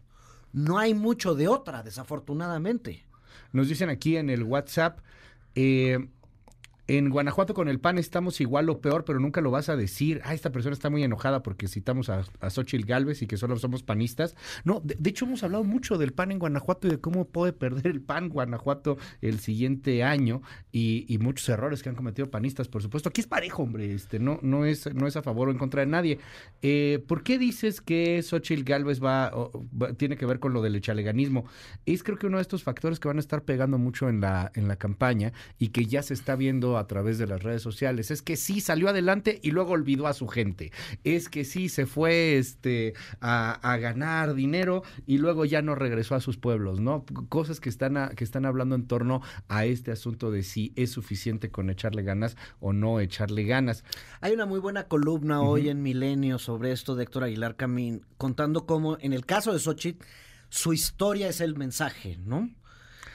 Y si este gobierno, yo, creo que ha sido de forma acertada ha puesto en el centro de la discusión pública la desigualdad, la movilidad social, esta famosa frase del presidente por el bien de todos, primero los pobres, con la que yo creo que es muy difícil estar en desacuerdo. Por supuesto. La realidad es que ayuda, y lo que ha hecho este gobierno ayuda, pero no es suficiente. y queremos que la gente pueda salir adelante. Y yo creo que cuando el presidente dice que tenemos que conformarnos con el par de zapatos y ese tipo de deslices, a mi parecer que son, son equivocados, porque esa, digamos, lo hemos visto en una serie de estudios a estas alturas de la vida, no es el caso de los mexicanos y en particular, repito, ¿qué más evidencia queremos que la cantidad de paisanos que arriesgan sus vidas con sus hijos cruzando a Estados Unidos buscando una mejor vida? Es no hay más evidencia que eso. Y en el caso de Xochitl me parecería difícil decir que olvidó a su... O sea, ella después de hacerse exitosa eh, como empresaria, empieza a trabajar con todo tipo de comunidades eh, de pueblos originarios y es por eso que es reclutada por los famosos headhunters al gobierno de Vicente Fox. ¿no? Sí, claro. Eh, entonces, Sí, es, es, el asunto en torno a al debate político y a la tirria política, echar basura, ¿no? Echar basura de ambos lados, que es lo que hemos estado viendo. No, por eso, y, me pues, parece... vienen las fakes y viene ahí todo el, tema en torno a que no importa que, puedas eh, echarle ganas o no echarle ganas, a que puedas trabajar o que no puedas trabajar, y a que eh, pues cualquier persona que tiene éxito, que eso también es bien peligroso, es por corrupción. Y es pues porque se olvidó de los pobres. Pues sí. Este, y digo, tú sabes que aquí le pegamos a todos, pero yo creo que sí es eh, importante mencionar esto que hablas de redes y los ataques a Xochitl Galvez, y en particular de los moneros oficialistas, porque son oficialistas, ya lo sabemos, con una serie de cartones francamente racistas, ¿no? Claro. Nos dicen aquí en el WhatsApp 5571 131337 Interesante discusión sobre la situación económica de México y del mundo. Difícil y casi imposible salir de un entorno económico de pobreza, pero nunca es imposible. Es echarle ganas, traducido en oportunidades, esfuerzo, trabajo duro y educación, preparación. Somos muchos los que venimos de ese círculo del esfuerzo, la cultura del esfuerzo. Y eh, y que y definitivo que siempre todo lo anterior mejorar la situación económica y personal. Felicidades por el programa, gracias por el por el mensaje. El echaleganismo necesita de más factores, el acceso a recursos, oportunidades de educación, el apoyo de personas, conexiones sociales también, el entorno socioeconómico, la salud física y mental. Saludos, gracias por el programa. Por ejemplo, retomando este tema de la salud, Luis. Imagínate que tú eres el, o sea, un alumno estrella de estos que de repente salen a cada rato, que te va a terminar en la NASA, etcétera, ¿no? Pero en tu familia hay una emergencia médica, un gasto catastrófico, por, como se conocen, y tienes que salirte de la escuela para meterte a trabajar para ayudar a tu familia. Eso es lo que no podemos permitir, no importa cuántas ganas le hayas echado, puede ser un genio absoluto, pero si no creamos las condiciones para que esa persona pueda explotar todo su talento, no importa cuántas ganas le eches. Que lo que necesitamos es este piso mínimo para poner a todo el mundo en la oportunidad de digamos, cumplir su máximo potencial sin querer sonar cursi, ¿no? Pero sin esto mínimo, no importa cuántas ganas le eches, no, no se va a poder. ¿no? Y con la idea de dejar de hacer de la pobreza una cuestión icónica, una cuestión aspiracionista, también una cuestión cuasi religiosa, una cuestión que recuerda a las películas de Pedro Infante, de nosotros los pobres y todo el drama que tú quieras, pero se ha estado vanagloriando mucho la pobreza también. Y en este gobierno se ha hablado del valor de la pobreza. No sé si sea un valor en sí mismo, a lo mejor en lo individual podrá ser, pero como sociedad, como país, creo que la meta no debería de ser tener más pobres, Jorge. No, y ahí entramos también a las grandes diferencias regionales que tenemos en este país. Mencionaba este tema de la de cómo en el sur básicamente no hay movilidad social. Pero a ver, tú, o sea, en tu tierra en Querétaro, ¿no? Este todo lo que estamos viendo en el Bajío, en el norte, es otra cultura. Y entonces ahí entramos, digamos, a estas grandes diferencias regionales, donde en el norte sí vemos cierta movilidad social, ¿no? Este, es más fácil eh, que si naces en Monterrey, Tijuana, La Laguna, etcétera, que el echaleganismo sea algo más cercano a una posible realidad. Ya. Pero en Oaxaca, en Guerrero, pues lo que te decía es la migración, la maña. Sí, zonas de Tabasco. Zonas de Tabasco, este Chiapas, ni qué decir, digamos, terrible la situación y lo que estamos viendo hoy. Está cañón. Eh, sin duda es un gran debate, este, y es, yo creo que uno de los grandes debates que, que, tenemos que tener en este país, ¿no? Oye, eh, entonces nos quedamos con estos datos que son muy interesantes. 74% de los pobres se quedan pobres. Los hijos del... Los hijos de los pobres se quedan pobres. Y este que me dices, del 3% que logra salir, está cañón. ¿eh? Solo el 3% de los hijos de los que nacen el 20% más pobre llegan al 20% más rico. De verdad, muchísimas gracias por estar aquí con nosotros, Jorge. Oye, te seguimos en tu red, ¿cuál es? Es Jorge Acast en Twitter, todavía no saco threads, ahí ando en eso tratando de entender cómo funciona. Con Instagram, le das clic y ya sale. Está fácil. En el Más Vida, en El Economista, todos los jueves. Mil gracias, mil gracias, Jorge. De verdad, muchísimas gracias. Te leemos ahí en, El Economista. Todo el auditorio y, gracias por sus comentarios. No, hombre, al contrario, se, movió mucho el WhatsApp, ¿eh? Vámonos rápido. Queremos más López Obradores. No queremos luchadores sociales, no indígenas de las lomas que son corruptos. Ándale. A mí me molesta mucho que nos quieran vender a alguien, por ejemplo, como Xochitl, que siempre ha sido una de las bufonas del sistema político. Ella no tiene preparación y es una mentirosa. Bueno, sí, tiene una maestría en Francia, este, estudió ingeniería, sí, tiene preparación.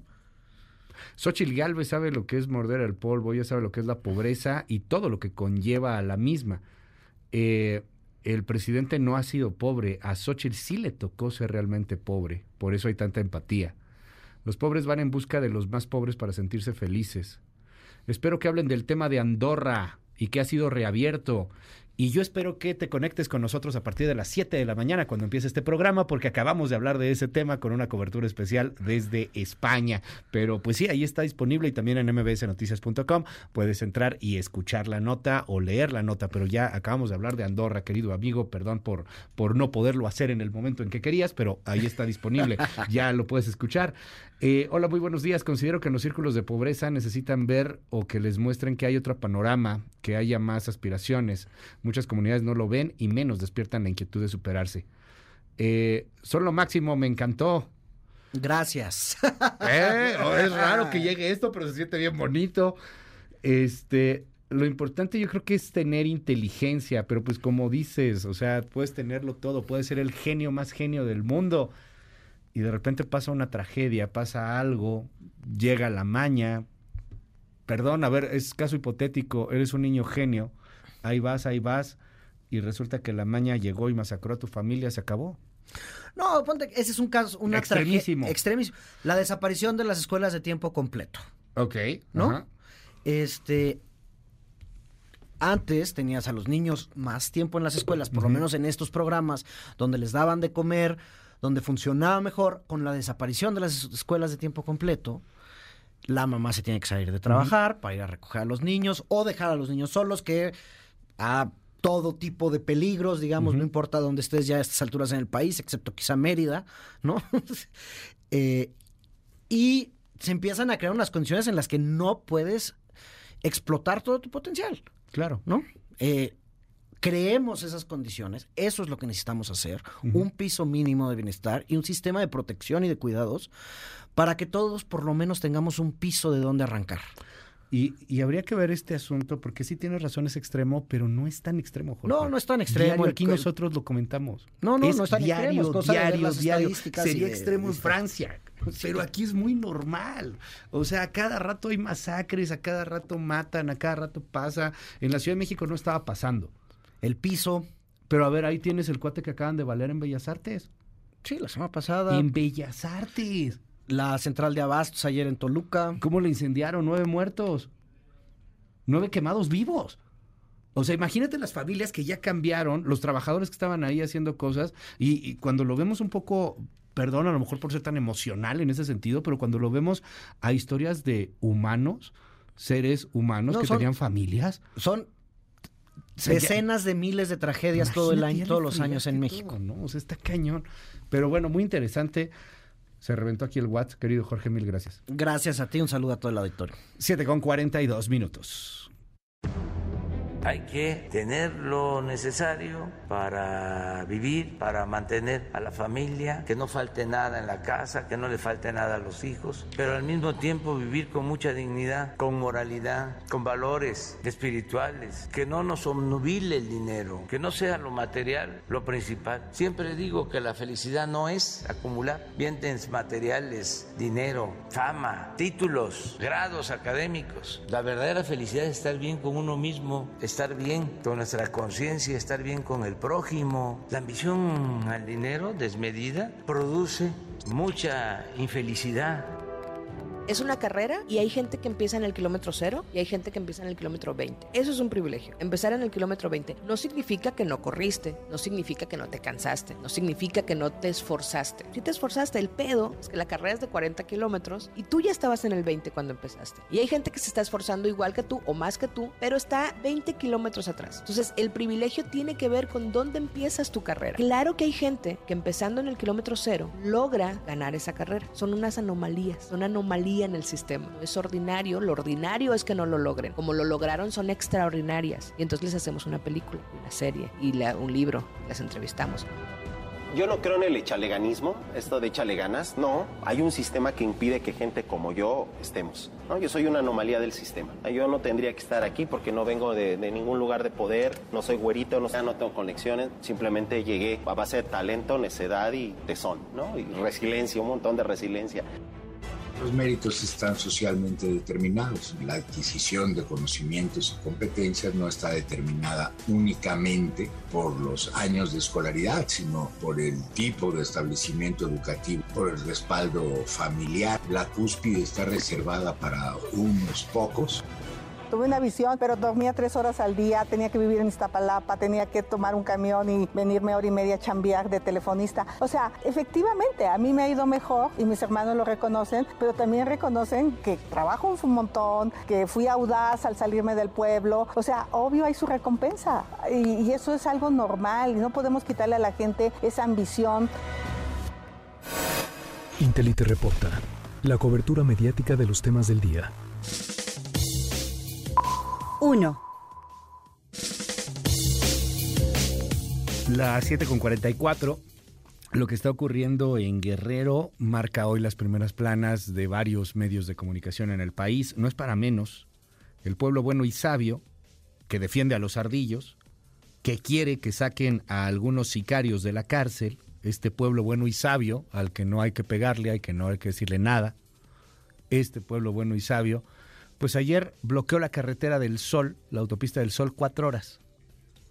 Y, ahí secuestró a varios funcionarios, casi una, eh, casi, casi una decena de funcionarios que están secuestrados, entre policías eh, de la Guardia Nacional, policías estatales, funcionarios estatales y un funcionario federal. Ahí están detenidos, son nueve.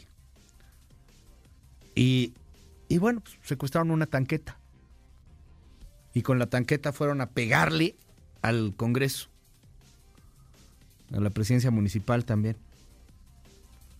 Y, pues no pasa nada, porque aquí no pasa nada, no les puedes hacer nada. Ya hay una advertencia ahí del gobernación en Guerrero, del secretario de gobierno en Guerrero, que dice que si se pasan, va a haber consecuencias. Bueno, si esto no es pasarse, ¿qué es pasarse? Pero la foto la ve usted en el Reforma, pero en el Universal, pero inclusive ahí en el, en el Excelsior, eh, en Milenio, prácticamente en todos lados, ya sea como la de 8 o en llamado, están estas imágenes del caos en Chilpancingo el día de ayer. Bueno, pues ahí está el país que se descompone, el país que, perdón, pero sí se cae. No es normal que esto pase en otras partes del mundo todos los días, pero aquí en México parece que ya nos acostumbramos. 2. Y bueno, pues por supuesto que en estos momentos las primeras planas de los medios de comunicación digitales, de los portales, las notas destacadas de los principales portales del país y del mundo, están marcando este accidente, más del país que del mundo, pero están marcando este accidente en un helicóptero eh, que se estrelló en el Everest y que deja muertos a cinco mexicanos y a el piloto también. La Embajada de México en la India, dice el Universal, informó a través de su cuenta de Twitter que se encuentra trabajando en conjunto con las autoridades de Nepal para esclarecer lo ocurrido. Han sido ya identificados estos cinco mexicanos. Se tratan de Fernando Cifuentes, Abric González, Luz González Olacio, María José Cifuentes e Ismael Rincón. El piloto nepalí tenía el nombre de CB Gurung está moviéndose esta información también con gran fuerza en estos momentos en los portales aquí en nuestro país. 7 con 47. Intelite reporta la cobertura mediática de los temas del día. En un momento regresamos. Continúa con la información con Luis Cárdenas en MBS Noticias.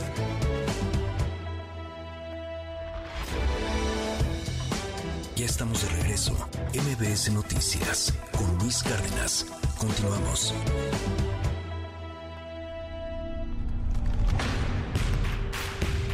Deportes con Nicolás Romay en MBS Noticias. Hola Luis, ¿cómo estás? Qué gusto me da saludarte. Muy buenos días para ti, para todos los que están con nosotros. Arranquemos con la victoria de León, 4 por 0 frente a Pachuca, jornada 2 del fútbol mexicano. Una lluvia torrencial el día de ayer en eh, León, sin embargo se puede jugar el partido y León pasa por encima de Pachuca 4 por 0 y así casi se termina la jornada 2 porque recordar que sigue pendiente el partido entre Querétaro y América. La cancha de Querétaro no estaba en condiciones y el partido se tuvo que posponer. Santiago Baños, presidente de la América, habló con nosotros ayer en Claro Sports por MBS Radio, muy molesto porque dice que es increíble que no haya un reglamento firme para castigar a los equipos que no tengan una cancha en condiciones para poderse jugar y más eh, cuando tuvieron tanto tiempo ¿no? para, para poderla eh, tener, tener bien. También habló de Diego Valdés. Diego Valdés se queda en América. Habló de la League's Cup, un torneo al que dice que hay que darle la oportunidad y que los jugadores tienen que entender que para generar recursos que pagan su sueldo y que pagan sus premios y pagan sus bonos, se tienen que jugar este tipo de, de partidos. También por, eh, por otro lado, eh, tenemos que platicar de el campeón de campeonas femenil, global de 3 por 0 y Tigres, que es una arrolladora. Tigres femenil se convierte en campeón de campeones al derrotar al América por un global de 3 por 0. Increíble y de mucho mérito lo de Tigres. Y ya por último, eh, Luis, te platico de la selección mexicana de fútbol que ya llegó a Las Vegas. Preocupa y preocupa mucho el tema de Edson Álvarez. No sabemos realmente cómo está Edson Álvarez y si va a poder ser parte del equipo que enfrente el día de mañana a Jamaica en la semifinal de la Copa Oro. Te mando un abrazo, Luis. Los esperamos a las 3 de la tarde en Claro Sports por MBS Radio para platicar de todo esto y mucho más. También Wimbledon, que cada vez se pone, se pone mejor. Así que hay muchos temas de los cuales hablar. Saludos. En un momento regresamos. Continúa con la información con Luis Cárdenas en MBS Noticias.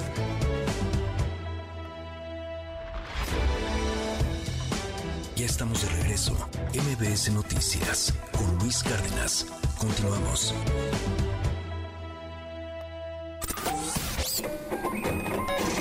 Economía y finanzas con Pedro Tello Villagrán.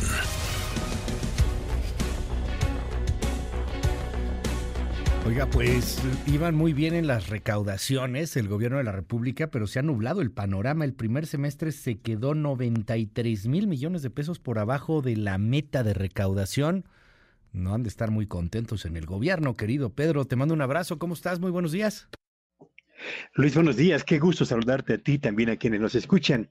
Tú recordarás, Luis, y seguramente quienes nos están escuchando ahora mismo, que cuando a finales del año pasado se entregó a los legisladores, Cámara de Diputados y Cámara de Senadores, el proyecto de presupuestos de ingresos y egresos de la Federación para ejercerse durante el 2023, una de las eh, eh, críticas que con mayor frecuencia se escucharon era la que refería el hecho de que la estimación del crecimiento económico a partir del cual se habían formulado el monto de lo que el gobierno iba a gastar en el 2023, pero también y sobre todo lo que esperaba recaudar en este año, se quedaba muy por encima, me refiero al crecimiento de la economía, de lo que se percibía en las principales tendencias de la actividad económica de nuestro país.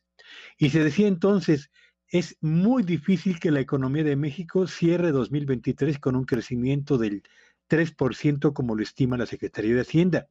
Y si bien hasta el día de hoy los pronósticos del sector privado, nacional y extranjero, se acercan paulatinamente a la cifra del 3%, dudo mucho que vayan a llegar a la misma.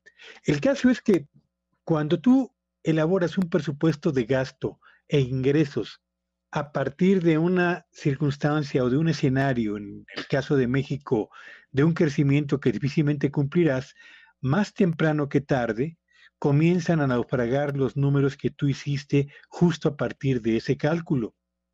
El sistema de administración tributaria ha dado a conocer un documento en el que da cuenta del monto de los ingresos tributarios obtenidos durante los primeros seis meses de este 2023. Y lo interesante es que lo que se ha recaudado, 2.2 billones de pesos, coloca a la recaudación tributaria en el primer semestre de este 2023, Luis Auditorio, en un nivel histórico, sin precedentes y con un crecimiento incluso de casi el 4% en términos reales respecto a la recaudación tributaria que se obtuvo en el primer semestre del año pasado.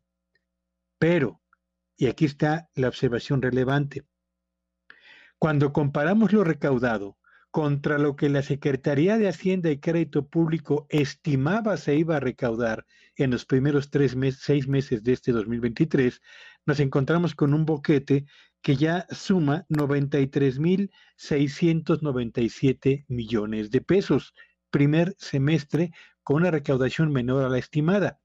Lo que significa, Luis Auditorio, que por lo menos la principal fuente de ingresos del gobierno federal o de cualquier gobierno del mundo, en este caso del nuestro, que es la recaudación tributaria, ya le está generando un boquete que si sigue aumentando como lo ha hecho a lo largo de los primeros seis meses del año, seis, seis meses de este año, eh, impulsado fundamentalmente por la menor recaudación del IVA y el famoso IEPS, si esto se reproduce en el segundo semestre de este 2023, entonces temas como las participaciones a gobiernos de los estados y gobiernos municipales y seguramente los recursos que van para educación, para salud, para combate a la pobreza, para dotación de servicios públicos, para inversión en infraestructura, etcétera, van a tener que sufrir o subejercicios porque los ingresos no van a alcanzar o algún recorte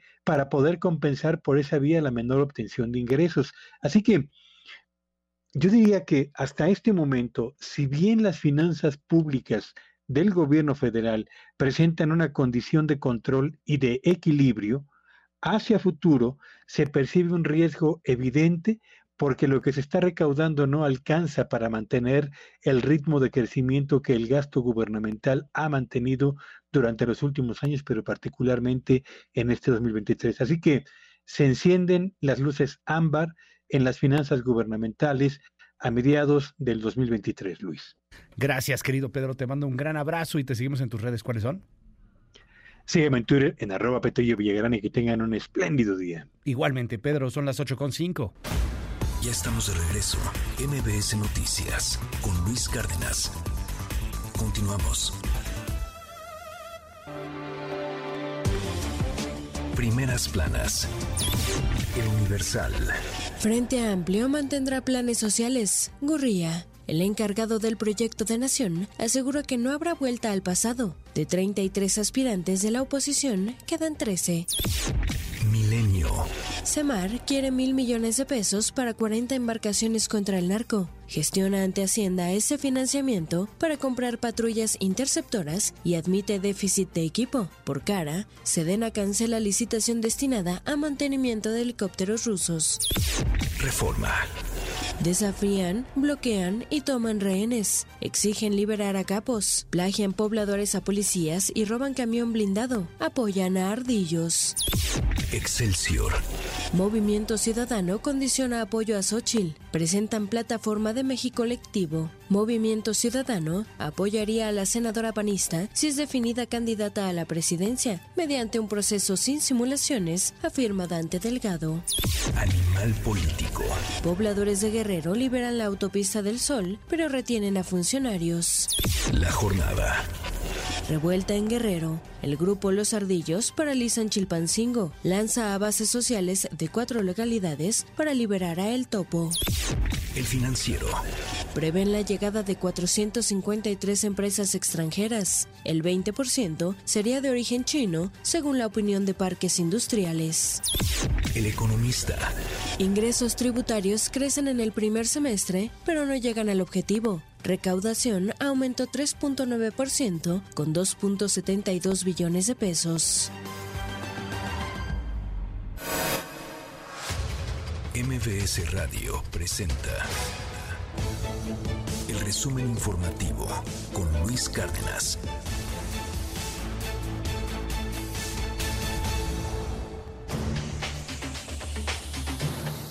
Coco García, qué gusto saludarte, muy buenos días. Luis Cárdenas, buen día, buen día al auditorio. Les comento que Rosa Isela Rodríguez, secretaria de Seguridad Pública, informó esta mañana que las manifestaciones en Chilpancingo Guerrero se dieron tras la detención de dos integrantes de los ardillos, identificados como generadores de violencia. Señaló que ya se trabaja en mesas de diálogo para buscar la liberación de los 10 funcionarios que se mantienen retenidos. Se inició una investigación, gracias, sobre los hechos el día de ayer y se dio la instrucción de no caer en provocaciones porque también se tiene conocimiento de que había mucha gente obligada a manifestarse. En la Mesa de Paz y Seguridad en Guerrero acordamos con el gobierno estatal encabezado por la gobernadora Evelyn Salgado que sostengan reuniones con las autoridades municipales y ejidales para buscar la liberación de los servidores públicos retenidos durante la manifestación del día de ayer. Durante todas las horas que se mantuvo la manifestación y tanto las autoridades federales como estatales se privilegió el diálogo y en todo momento, en todo momento se evitó la confrontación. Y bueno, Luis, en tanto, por segundo día consecutivo, habitantes de diversas comunidades de Guerrero mantienen bloqueados ambos sentidos de la autopista del Sol a la altura del parador del Marqués. Entonces, si va hacia Acapulco o regresa, pues ármese mucha paciencia porque está bloqueado. Ayer fueron cuatro horas de bloqueo. Ayer fueron cuatro horas de bloqueo. Nada más para que se den una idea. Y además, ahora sí que este, ojalá que no se salga de control algo, porque fueron cuatro horas de bloqueo, pero secuestraron a los. Ajá, y se agarraron su tanqueta, fueron a darle en la torre del Congreso y allá al Palacio. contra el Palacio y contra el Congreso. Sí, está fuerte. Entonces, esperemos que hoy. Ojalá que se quede nomás en el bloqueo. Ajá, y que hoy las cosas pues ya no se tornen más violentas que ayer, y entonces nada más se queda en el bloqueo, que por cierto Laura Bozo ayer también andaba ahí en el bloqueo. Ah, Laura Se quiso bajar ahí a, a, platicar con, con, los manifestantes, eh, vamos a negociar, déjenme pasar, no Laura así. Laura Bozo, la que pasa el desgraciado, entonces. Probablemente haga mejor trabajo de lo que estaban haciendo ahí los negociadores. Y fíjate, están las mesas ya de diálogo para liberar a estos funcionarios y hoy ya tienen bloqueado otra vez. Qué cosa. ¿Qué más, En más información, Luis Auditorio les comento que pese a los hechos de violencia que se han registrado en Chilpancingo, en Guerrero, y las fotografías que, bueno, fueron divulgadas del encuentro que sostuvo la alcaldesa Norma Otilia Hernández con el líder de los ardillos, la morenista, pues bueno, ella reitera y ella dice que no va a renunciar y que le hagan como quieran. Escuchen. Nada tiene que ver las investigaciones que hoy se están realizando en algunos temas que me vinculan, como es la cartulina, nada tiene que ver con los hechos o con las problemáticas de este tipo de situaciones. Puedo pecar de inocente, ingenua, pero jamás, jamás de maldad. Un diálogo no es un pacto. Seguiré trabajando. Eso sí se los, se los digo. No es un aferro a tener un puesto, pero sin embargo vamos a seguir construyendo. Y autoridades de Nepal han, identificado a los cinco mexicanos miembros de una misma familia y un piloto nepalí que perdieron la vida este martes al estrellarse el, helicóptero en el que viajaban cerca de la región del Everest. Se trata de Fernando Cifuentes, Abric González, Luz González, María José Cifuentes e Ismael Rincón. Hasta el momento, pues se desconocen las causas de este lamentable accidente, Luis Auditorio. Finalmente, les comento que el presidente de Estados Unidos, Joe Biden, quien participa en la cumbre de la OTAN que se celebra en Lituania, se mostró a favor de simplificar el proceso de adhesión de Ucrania a la Organización del Tratado del Atlántico Norte, pero hasta que culmine la guerra con Rusia, pues al considerar que si fuera parte de la alianza, todo el bloque estaría en guerra con Moscú. Escuchen.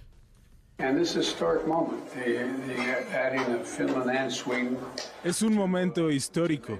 La adhesión de Finlandia y Suecia a la OTAN es sumamente relevante y su liderazgo es fundamental. Hemos acordado facilitar los procesos para que Ucrania también pueda unirse a la OTAN. Queremos que la OTAN esté cada vez más unida. Ya lo he dicho muchas veces, el presidente Putin cree que su manera de vencernos es quebrar a la OTAN, pero no va a lograrlo that President Putin thinks the way he succeeds is to break NATO. Not going to do that.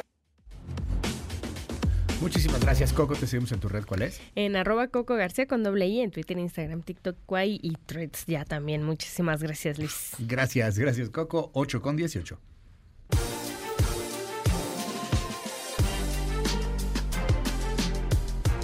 La semana pasada, concretamente el viernes, le platicaba yo a usted sobre este asunto de los terroristas colombianos operando en Guanajuato.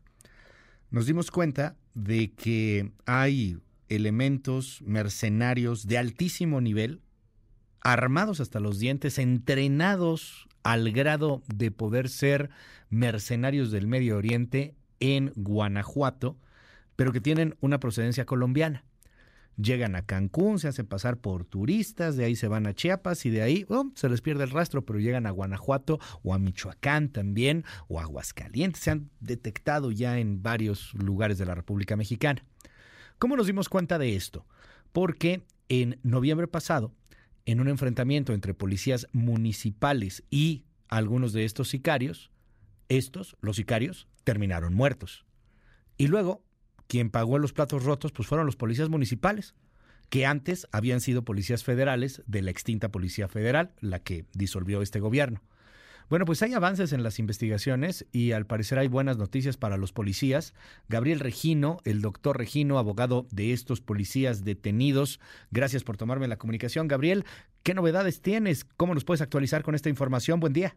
Al contrario, Luis, muchas gracias. Muy buen día para ti y para todo el auditorio. Hacer dos reconocimientos puntuales, el primero a tu persona y a tu medio de comunicación tan importante, ya que gracias al espacio que nos diste, la Fiscalía General del Estado de Guanajuato tomó nota y directamente el fiscal Carlos Amarripa, a quien hago el segundo reconocimiento y a quien le ofrezco una disculpa por si hubo una mala interpretación de la entrevista que realizamos, mostró inmediatamente su interés y apertura y dio instrucciones precisas para que personal a su cargo revise puntualmente la carpeta de investigación. Nos encontramos en estos momentos en Guanajuato prácticamente desde el día de ayer haciendo todo lo que procesalmente corresponde para salvaguardar los derechos de estos policías municipales que en cumplimiento del deber y en legítima defensa abatieron a estos sicarios que como bien lo has indicado están integrados por personas que tienen un alto entrenamiento porque pertenecieron al ejército de la República de Colombia y que han ingresado a nuestro país en calidad de turistas a sembrar el terror y a unirse como mercenarios a cárteles criminales. Esperamos que después de esta revisión se abran espacios para poder encontrar de manera conjunta la mejor resolución y la más justa. No olvidar que Celaya desafortunadamente y su policía municipal están sufriendo un auténtico embate de estas fuerzas criminales y que lamentablemente solo en este año 13 servidores públicos, hombres y mujeres de esta corporación, han perdido la vida por ataques directos y cobardes de estas organizaciones criminales. Gracias, querido Gabriel. Te mando un abrazo y bueno, pues vamos a seguir muy de cerca lo que está sucediendo allá en Guanajuato. Muy buenos días. Un fuerte abrazo de Guanajuato para ti y para toda la audiencia. Hasta pronto. Hasta pronto. Son las 8 de la mañana con 21 minutos.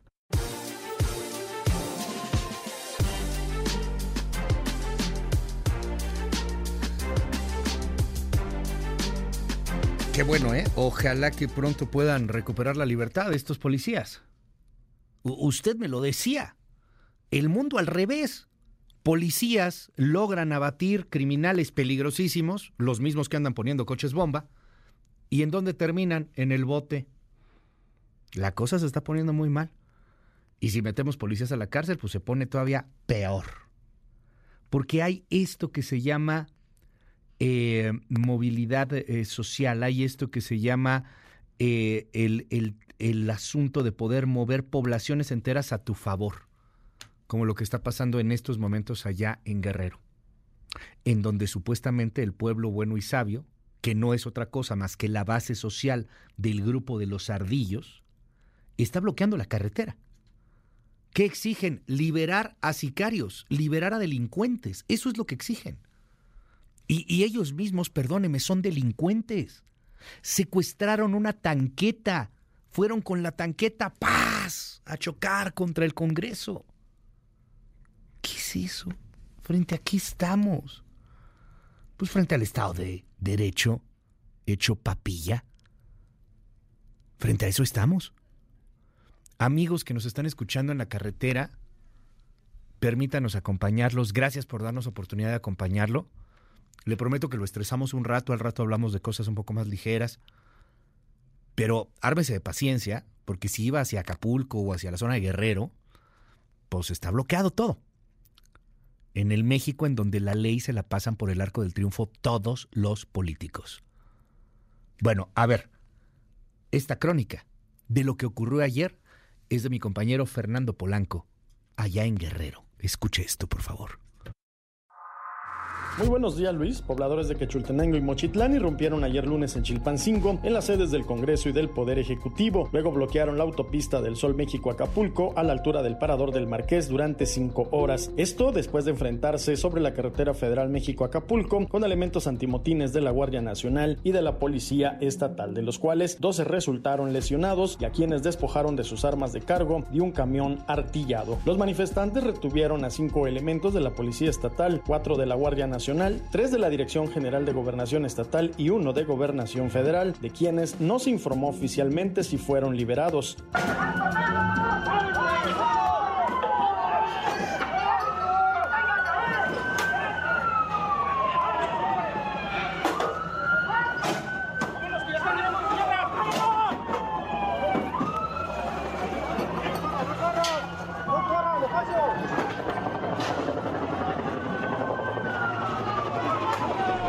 Los pobladores solicitaron solución a demandas de obra pública, sin embargo, trasciendo también que exigían la liberación de dos líderes transportistas detenidos el jueves de la semana pasada y puestos a disposición de la Fiscalía General de la República. A las 7 de la noche, en conferencia de prensa, autoridades del gobierno de Guerrero informaron que la manifestación fue inusual y ajena al derecho de petición, además de que acudió un número inusitado de personas, quienes sin haber presentado alguna solicitud previa, se presentaron de manera agresiva. El secretario general de gobierno Ludwig Marcial Reynoso Núñez, aseguró que fue un intento de desestabilizar al gobierno de Guerrero. No vamos a caer en chantajes, no vamos a caer también en estas provocaciones, porque lo que vemos de fondo es un intento de desestabilizar este gobierno, un intento, como lo ha habido en estos últimos días, por manchar la administración de la maestra Evelyn Salgado Pineda. El funcionario convocó a dialogar a los manifestantes. También le resulta extraño, agregó, que los alcaldes de esa zona no hayan hecho una manifestación al respecto, a quienes hasta la noche de ayer no habían podido localizar. Además, convocó a la población de Chilpancingo a mantener la calma. La autopista del Sol fue liberada a las 8 de la noche. Luis, hasta aquí me reporte.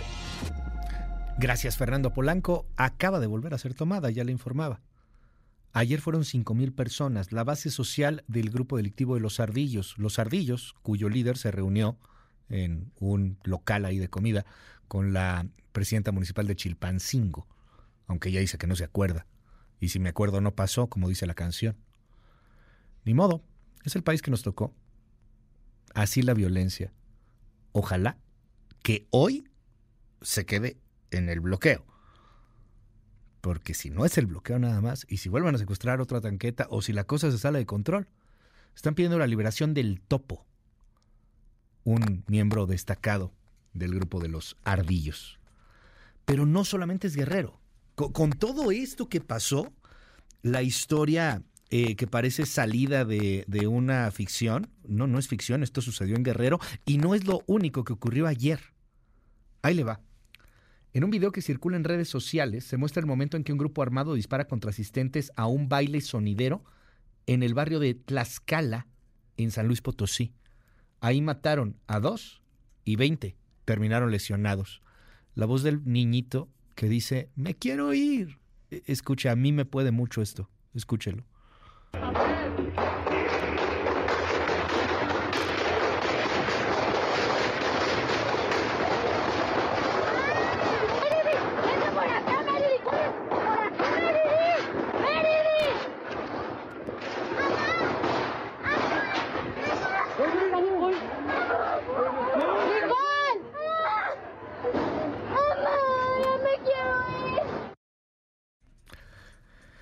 Era un sonidero. Se supone que ibas al baile. ¿Y en qué terminó? San Luis Potosí, el estado donde el gobernador Gallardo prefiere ir y moverse en helicóptero por el tema de la seguridad, ¿verdad? No vaya a ser que le pase algo. Y sus gobernados, a esos que se frieguen. Ahí está. Por otro lado, Toluca. Toluca, la que va a gobernar Delfina Gómez, ¿eh? Ya, ya se acabó la campaña, ahora viene lo bueno. Esto es a lo que se va a enfrentar Delfina Gómez. Nueve personas asesinadas y calcinadas en la central de abasto de Toluca. Sí, de Toluca, a menos de una hora del centro de la Ciudad de México. Versiones de testigos apuntan que un comando entró a la nave H para disparar con armas cortas a un grupo de comerciantes, rociar gasolina en su negocio y prenderle fuego. La Secretaría de Seguridad mexiquense detuvo a cuatro elementos de seguridad privada que, tras el ataque, no presionaron el botón que los conecta en tiempo real al C5 y porque no permitían el ingreso de los policías. Quemados vivos, nueve en la central de Abastos. La voz del alcalde Raimundo, Raimundo Martínez.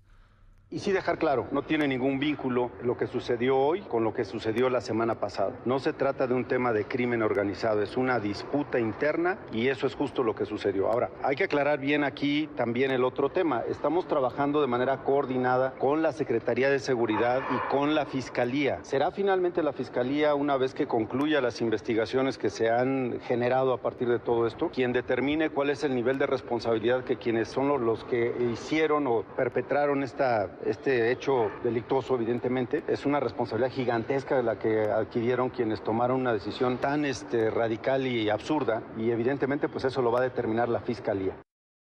Disputa interna, dice el alcalde. No es crimen organizado. Bueno, entra en la definición de crimen organizado.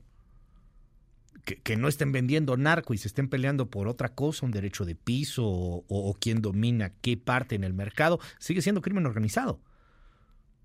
Es una disputa interna. Y la disputa interna en este país no se dirime en los tribunales, se dirime quemando las naves de la central de abastos en Toluca. Nueve muertos. Pero no se preocupe. La primera corcholata que propone algo es Marcelo Ebrard. Su plan, Ángel. Así le puso. Utilizar la tecnología a más no poder para poder detectar criminales, arrestarlos y acabar con la impunidad. ¿Será suficiente frente a este México que se está callando? ¿Será suficiente con ese plan? La nota de Hatsiri Magallanes. ¿Qué tal Luis? Buenos días. Con la premisa de que el tema de la inseguridad hoy es la principal preocupación que le han expresado los ciudadanos en sus recorridos por el país, el aspirante a la candidatura presidencial de Morena, Marcelo Ebrard, presentó el Plan Ángel, avanzadas normas de geolocalización y seguridad. En un evento masivo realizado aquí en la Ciudad de México, Ebrard Casaubón prometió que esta estrategia reducirá los delitos con lo que se tendría el México más seguro de la historia.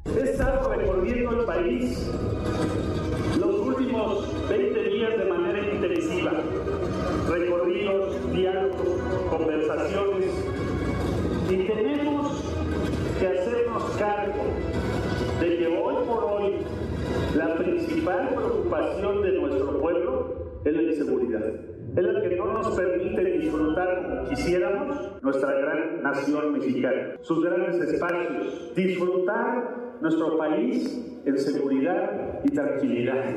Esa es la preocupación principal que escuchamos en los mercados, en los diálogos con los jóvenes, en las calles, en los sistemas de transporte. En todas partes me lo han comentado de muy diversas maneras y en ese contexto justamente delineó las ocho estrategias que tendría dicho plan. Reconocimiento facial, identificador de dónde se disparó un arma, detectores de armas, reconocimiento morfológico de delincuentes, rastreadores de vehículos, drones que siguen delincuentes, cámaras inteligentes en la Guardia Nacional, una base de datos que nos dé la posibilidad con inteligencia artificial de correr todos los datos que tenemos para detectar a quienes incumplen y violan la ley. ¿Qué significa? Que nuestra eficacia y eficiencia se multiplicaría por 10 o bien, si somos muy capaces de organizarnos, por 100. Podría ser la diferencia entre impedir y sancionar un delito de inmediato o la situación que muchas veces enfrentamos, que investigar un delito puede tardar meses o años.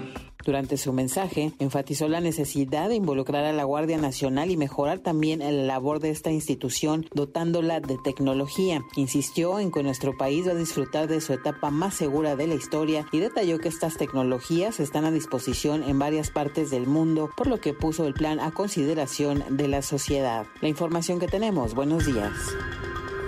Al menos hay una idea. Al menos hay una idea. Claramente la propuesta de Brad sigue siendo militarizar el país. No, no se habla de fortalecer otro tipo de policías, sigue siendo la militarización porque es militar la Guardia Nacional, pero bueno, al menos hay una idea. Adán Augusto López estuvo en Acapulco. El Acapulco que se estaba incendiando a unos kilómetros, en donde se estaban robando las tanquetas, en donde pasaba de todo. Y ahí Adán, no, del tema de seguridad no habló, del tema de Acapulco, no, pues menos, no. Él habló de López Obrador. Y esto fue lo que dijo. Andrés Manuel es mi paisano, pues sí, somos del Tabasco. Es mi amigo, sí. Es mi hermano, sí. Pero lo más importante es que yo todo lo que soy he sido, que he sido diputado y senador y gobernador y secretario de gobernación. Todo eso se lo debo a él, porque en política él es mi maestro. Y uno siempre debe de seguir el ejemplo. Neta, ¿no ven el país que se está incendiando? Lo dijo en Acapulco a unos kilómetros estaban secuestrando funcionarios federales, de donde él trabajó, de donde, él estuvo, de la Secretaría de Gobernación. ¿De verdad no ven el país? Bueno, pero, a ver, espérame. En el otro lado, pues ya también hay información. Ya, ya solamente son 13 los aspirantes a gobernar la República si es que obtienen la candidatura. Ahí le va. Xochil Gálvez, Santiago Krill, Enrique de la Madrid, Beatriz Paredes, Miguel Mancera, Silvano Aureoles, Jorge Luis Preciado, Francisco García Cabeza de Vaca, Ignacio Loyola, Gabriel Cuadri, Israel Rivas, Sergio Iván Torres y José Jaime Enríquez Félix. Eh, Sergio Iván Torres es de los más desconocidos, a lo mismo que José Jaime Enrique Félix, ahora sí que no, no se ubican muy bien. Israel Rivas es el eh, papá de Dana, esta niña que tenía cáncer, que afortunadamente ya lo pudo superar, pero que se convirtió en la voz de los papás y de los niños que no tenían medicamentos para poder llevar a cabo los tratamientos contra el cáncer. Bueno, pues ahí está. Estos 13 van a comenzar a recabar las 150 mil firmas. Esta es la voz de Juan Manuel Herrero. Él es parte del comité integrador, organizador del Frente Amplio. Escuche.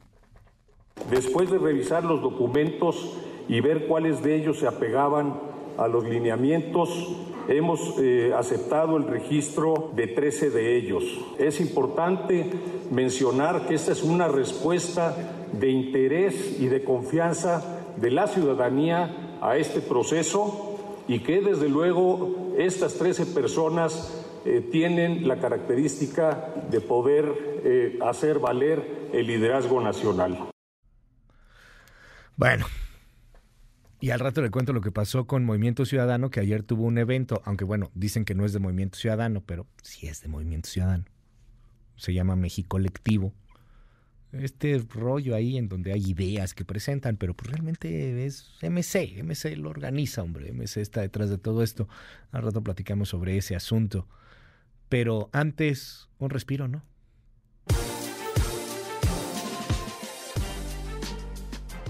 Mexican.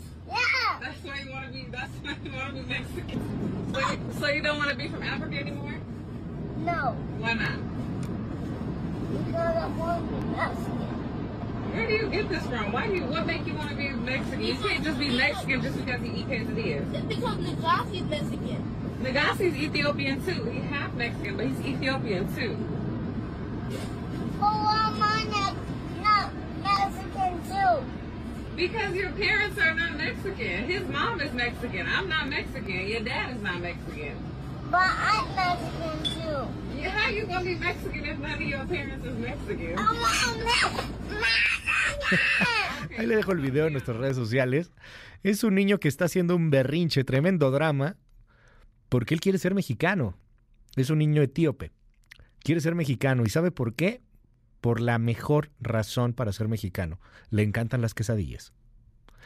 No especifica si con queso o sin queso, pero le encantan las quesadillas, porque si está el debate si con queso o sin queso, por supuesto, aquí en México, y pues es razón más que suficiente para que le den la nacionalidad. Tranquilo, es broma, no, no, se me enoje porque luego andan muy alebrestados. Es broma, es broma. Pero sí, yo creo que es razón suficiente. Ya denle la nacionalidad. Ayer todas las redes así, ay, qué ternura, qué niño tan bello. Ya denle la nacionalidad. Él haciendo el drama, el berrinche, los gritos, porque no es mexicano. qué bonito. 8 con 38. Regresamos con más. Después de la pausa, ¿quién es Andrea Chávez? Bueno, la respuesta nos las da nuestra jefa de información, Diana Alcaraz. En un momento regresamos. Continúa con la información con Luis Cárdenas en MBS Noticias. Estamos de regreso. MBS Noticias con Luis Cárdenas.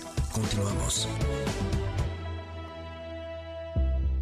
Los últimos días, la diputada federal de Morena, Andrea Chávez, de tan solo 26 años de edad, ha dado de qué hablar en las más altas esferas de la política en nuestro país, y no solo por pedir licencia en San Lázaro y unirse a la pre-campaña de Adán Augusto López, exsecretario de Gobernación quien busca la candidatura del partido Guinda rumbo a las elecciones del 2024, sino por los diferentes escándalos en los que se ha visto envuelta. Y es que la joven promesa de la Cuarta Transformación ha sido criticada por utilizar aviones privados y hasta una camioneta blindada, de esas machuchonas que el presidente López Obrador tanto ha criticado. Incluso se mencionó que tiene una jirafa en su natal ciudad Juárez, Chihuahua, y hasta se le vinculó sentimentalmente con Adán Augusto López, por lo que el mismísimo presidente López Obrador tuvo que salir en su defensa.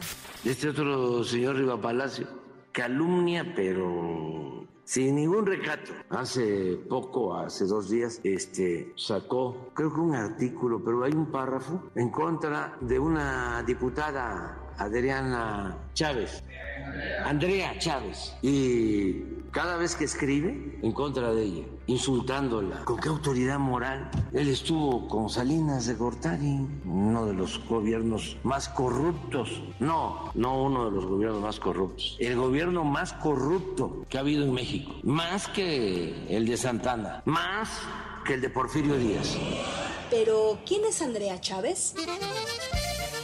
Nació en 1997 en Ciudad Juárez, Chihuahua, y desde los 15 años comenzó su activismo. Aunque su primer empleo como servidora pública fue en la Cámara de Diputados, Chávez Treviño también se ha desempeñado como asesora parlamentaria en el Senado de la República. Fue en abril pasado cuando el primer escándalo alcanzó a quien es considerada el relevo generacional del presidente López Obrador, al ser captada mientras conducía una camioneta machuchona de más de 2 millones de pesos, por lo que la oposición cuestionó la austeridad republicana que tanto menciona el presidente. Andrea, por supuesto, negó ser dueña del vehículo. Luego llegó el escándalo por la jirafa de nombre Benito. Tras el inicio de las giras de las llamadas corcholatas, se filtró que el aspirante a la presidencia, Dan Augusto López, le regaló la jirafa, por lo que a través de un video, la ex legisladora desmintió la información y acusó a la gobernadora de Chihuahua, Maru Campos, de emprender una campaña en su contra.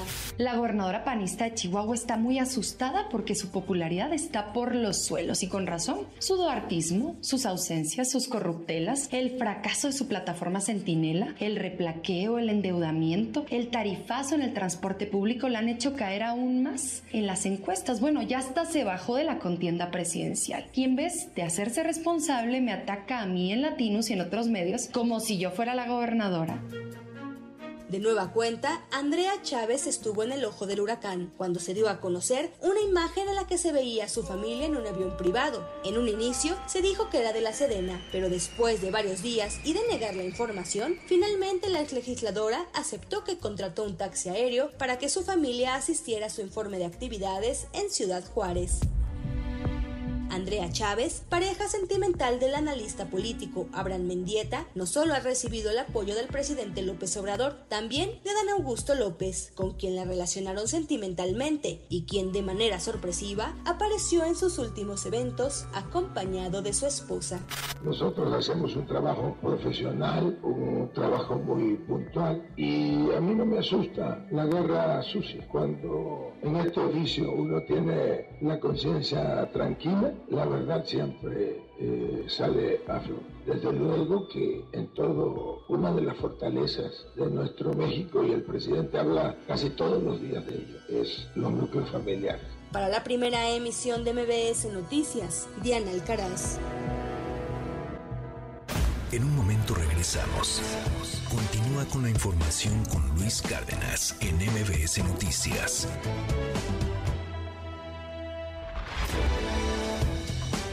Estamos de regreso. MBS Noticias con Luis Cárdenas. Continuamos.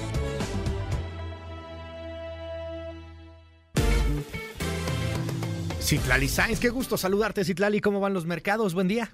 ¿Qué tal, Luis? Buenos días a ti, buenos días también a nuestros amigos del auditorio. Te comento que arrancan ganando esta jornada los principales indicadores en Wall Street. El Dow Jones Industrial avanza 0.37%. El índice que agrupa las empresas tecnológicas del Nasdaq avanza 0.16%, sin embargo pierde el S&P 500 de la Bolsa Mexicana de Valores 0.41%, se cotiza en 53.437.92 unidades. En el mercado cambiario, el dólar en ventanilla bancaria se compra en 16 pesos con 53 centavos, a la venta se ubica en 17 pesos con 48, el euro se compra en 18 pesos con 51, se vende en 19 pesos con 7 centavos, y finalmente el precio promedio de la gasolina magna en el país es de 22 pesos con 6 centavos por litro. La gasolina roja o premium en promedio se compra en 24 pesos con 28 centavos. En la Ciudad de México el precio promedio para la magna es de 22 pesos con 82 centavos, mientras que la premium se compra en promedio en 24 pesos con 87 centavos. Luis, mi reporte al auditorio. Gracias, Itlari. Muy, muy buen día. Buenos días. Las 8 con 53 minutos. ¿Por qué naranja el termo? Hoy está aquí con nosotros Jorge Álvarez Maínez, que trae un termo naranja. Así es, Luis. Eh, se trata de no contaminar, de, evitar los, los eh, no solamente los plásticos, sino en general los materiales de un solo uso. Y bueno, este, siempre traemos el Pero ¿no, ¿no te gustaría uno que tuviera una bandera? Como si fuera italiano, hasta de cuenta, pero que tuviera así tricolor. Fíjate que de repente usamos el de la bandera de la diversidad, el de la bandera ah, de, México también. O sea, que fuera azul, amarillo, como tricolor. Así el termo, porque el se ve muy naranja. Me gusta cuando, cuando hace alusión a México, por supuesto, eh, pero no en términos eh, de política. Yo creo que este es el momento más importante de la historia del movimiento ciudadano y no nos podemos equivocar. Bienvenido, Jorge Álvarez Perdón, ahí es que sí me llamó la atención. Y este, aquí si nos sigue a través de la tele, pues está viendo aquí el termo naranja de Jorge Álvarez Maínez, que trae aquí, ¿qué, andas tomando? ¿Cafecito? Un café, un flat white, este, Luis. No, si, no si no, no carburamos. No, bueno.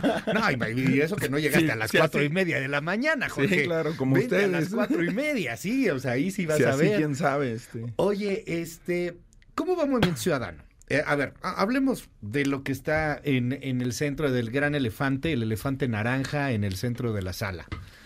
¿Van o no van con una oposición? ¿Hay una posibilidad? ¿Alguien de pronto coquetea como Clemente Castañeda y luego Dante Delgado dice no, para nada? Tú eres de los más chavos en MC, ¿no? ¿Cuántos años tienes? 38, recién cumplí el sábado. este, ya no soy de los más chavos porque afortunadamente hay muchos jóvenes llegando a Movimiento Ciudadano. Ajá. Y justamente por esa generación eh, no podemos ir con una alianza que, eh, digo, Dante la ha descrito, es el, es el Titanic, es una eh, alianza que yo creo que esta va a ser la última elección en la que, en la que los veamos como los conocemos.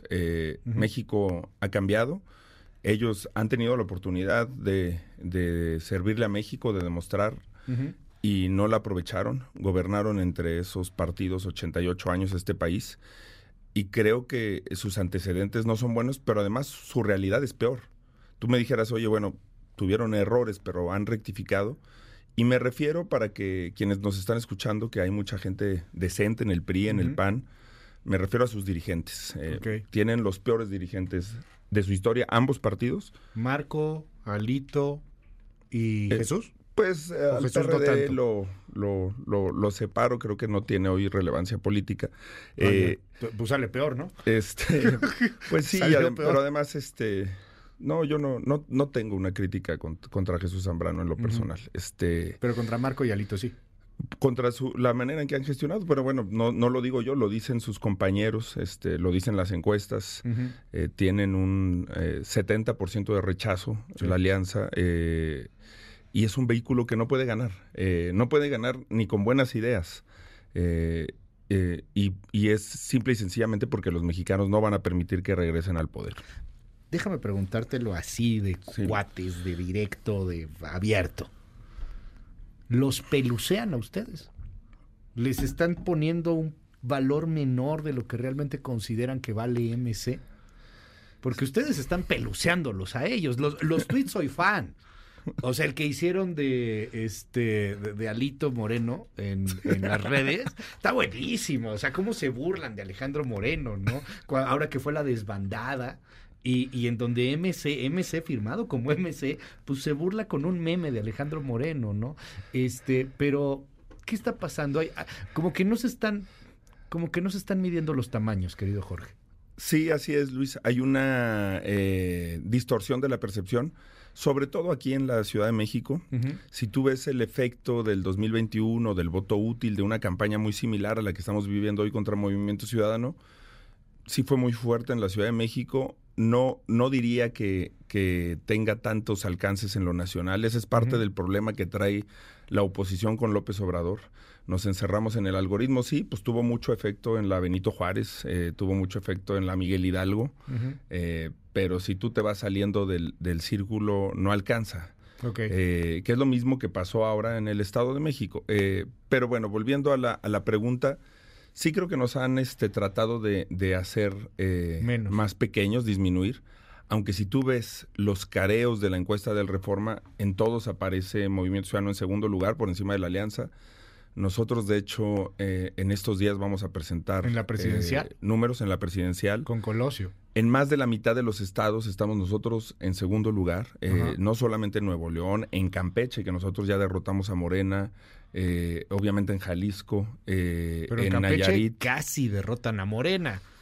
Bueno, a Morena. Si, no lo hubieran derrotado, no tendríamos a Laida Sansores comparando el maíz con la piel del presidente además en la mañanera. Ahí hicimos una encuesta eh, reciente. Está muy mal calificada la gobernadora. Y si volvieran a hacer las elecciones, volveríamos a ganar. Acuérdate, nos ganaron por dos razones. Una, porque hubo mucha intromisión de, Tabasco. De, En ese momento era gobernador, el, el ex secretario de gobernación. Y otra razón es porque sumaron al PT Ahí operaron en estos acuerdos que tienen Morena y el PRI que no se reconocen. El verde, acuérdate que no va en Campeche y el PRI no va con la alianza en Quintana Roo en un intercambio que hacen ahí los, los dirigentes del PRI del verde. Y bueno, se, dieron algunas cosas, pero ganamos la capital, sacamos de todos modos, con todo y fraude, más votos que Morena en Campeche, que es el estado vecino del, del presidente. Él sabe cómo anda en Campeche, por eso anunció que va a hacer su informe allá, este Luis. Pero si nos están tratando de, de, hacer más pequeños de lo que somos. Y nosotros, fíjate que pelucearlos no, porque yo creo que algo que también está pasando con la sociedad es, se está hartando de la grilla de los partidos, del tono, de la estridencia. Eh, venía escuchándote ahorita y, muchas veces el, el, tema de la seguridad, los temas que son los problemas de las personas, eh, si tú ves luego los discursos de los políticos, la verdad te pone de malas eh, que, haya, que haya esa desconexión. Entonces, no queremos caer tampoco del todo en una frivolidad. Por supuesto que hay una estrategia de comunicación desenfadada, que estamos hablándole fundamentalmente a las nuevas generaciones, eh, eh, a quienes sí pueden animarse a generar un cambio. Y creo que, que ahí va la estrategia de Movimiento Ciudadano y que la disputa nuestra no va a ser con la alianza, sino con Morena en el 24. Ahora dices, es que eh, ni PAN ni PRD son una, un vehículo, o esta alianza no es un vehículo para ganar el 2024. ¿Ustedes sí creen que sean un vehículo? O sea, sales en unas encuestas que son las de reforma, en algunas otras sale ahí más menos marcado. Colosio es un tipo con el que yo he platicado un par de veces. Me parece un joven capaz, pero con todo respeto, no tiene una proyección nacional, tiene un apellido nacional. Y no sé si realmente sea ese el tema que tienen por debajo de, la manga, si ese, si ese vaya a ser el conejo o el colosio en la chistera. Pues fíjate que tiene... Pues, ¿Creen ustedes, Jorge, neta, que Colosio puede ser el presidente de la República? Yo sí, en lo personal sí, este, y creo que tiene una presencia nacional más fuerte que la tenía, que tenía Gabriel Boric un año antes de ser presidente de Chile, o de la que tenía Zelensky un año antes de ser presidente de Ucrania, eh, o incluso de la que tenía Macron un año antes de ser presidente de Francia. Eh, en términos de presencia nacional, la tenemos medida. Yo creo en él. Este es alguien que es de, mi generación, de mi edad, este que me gusta mucho su sentido humano pero también nunca me he metido con, sus decisiones. En Movimiento Ciudadano, por ejemplo, algo que hemos tratado de hacer es no presionar a nadie para que tome una definición anticipada. Porque estás de acuerdo que esas encuestas es Colosio, o sea, no es Alfaro, no es Samuel, no es ni Dante, o sea, en donde han marcado lo que tú me decías segundo lugar y que son cuestionables también las encuestas, pero dejémoslo ahí, es Colosio. Es el no es MC pero no es el mejor solamente de Movimiento Ciudadano. Es el mejor de cualquier fuerza política alternativa al régimen. Sale arriba por mucho de, cualquiera de los que podamos mencionar, este que, que, sin duda alguna está así. Yo te diría que, ya no hablaría de lo de Enrique porque él mismo dice que, ya no aspira, que no aspira a la presidencia, pero muy, muy también encima de los aspirantes de la alianza sale Samuel García. eh, eh, yo creo que el efecto que está teniendo generacionalmente, además que lo digo con, con, absoluto respeto, en el caso de ellos son dos por uno, porque es, Samuel eh, García y es Mariana Rodríguez, que con su gestión en capullo, su sensibilidad eh, en los temas de infancia. Y que la quieren mover como senadora, ¿no? Además.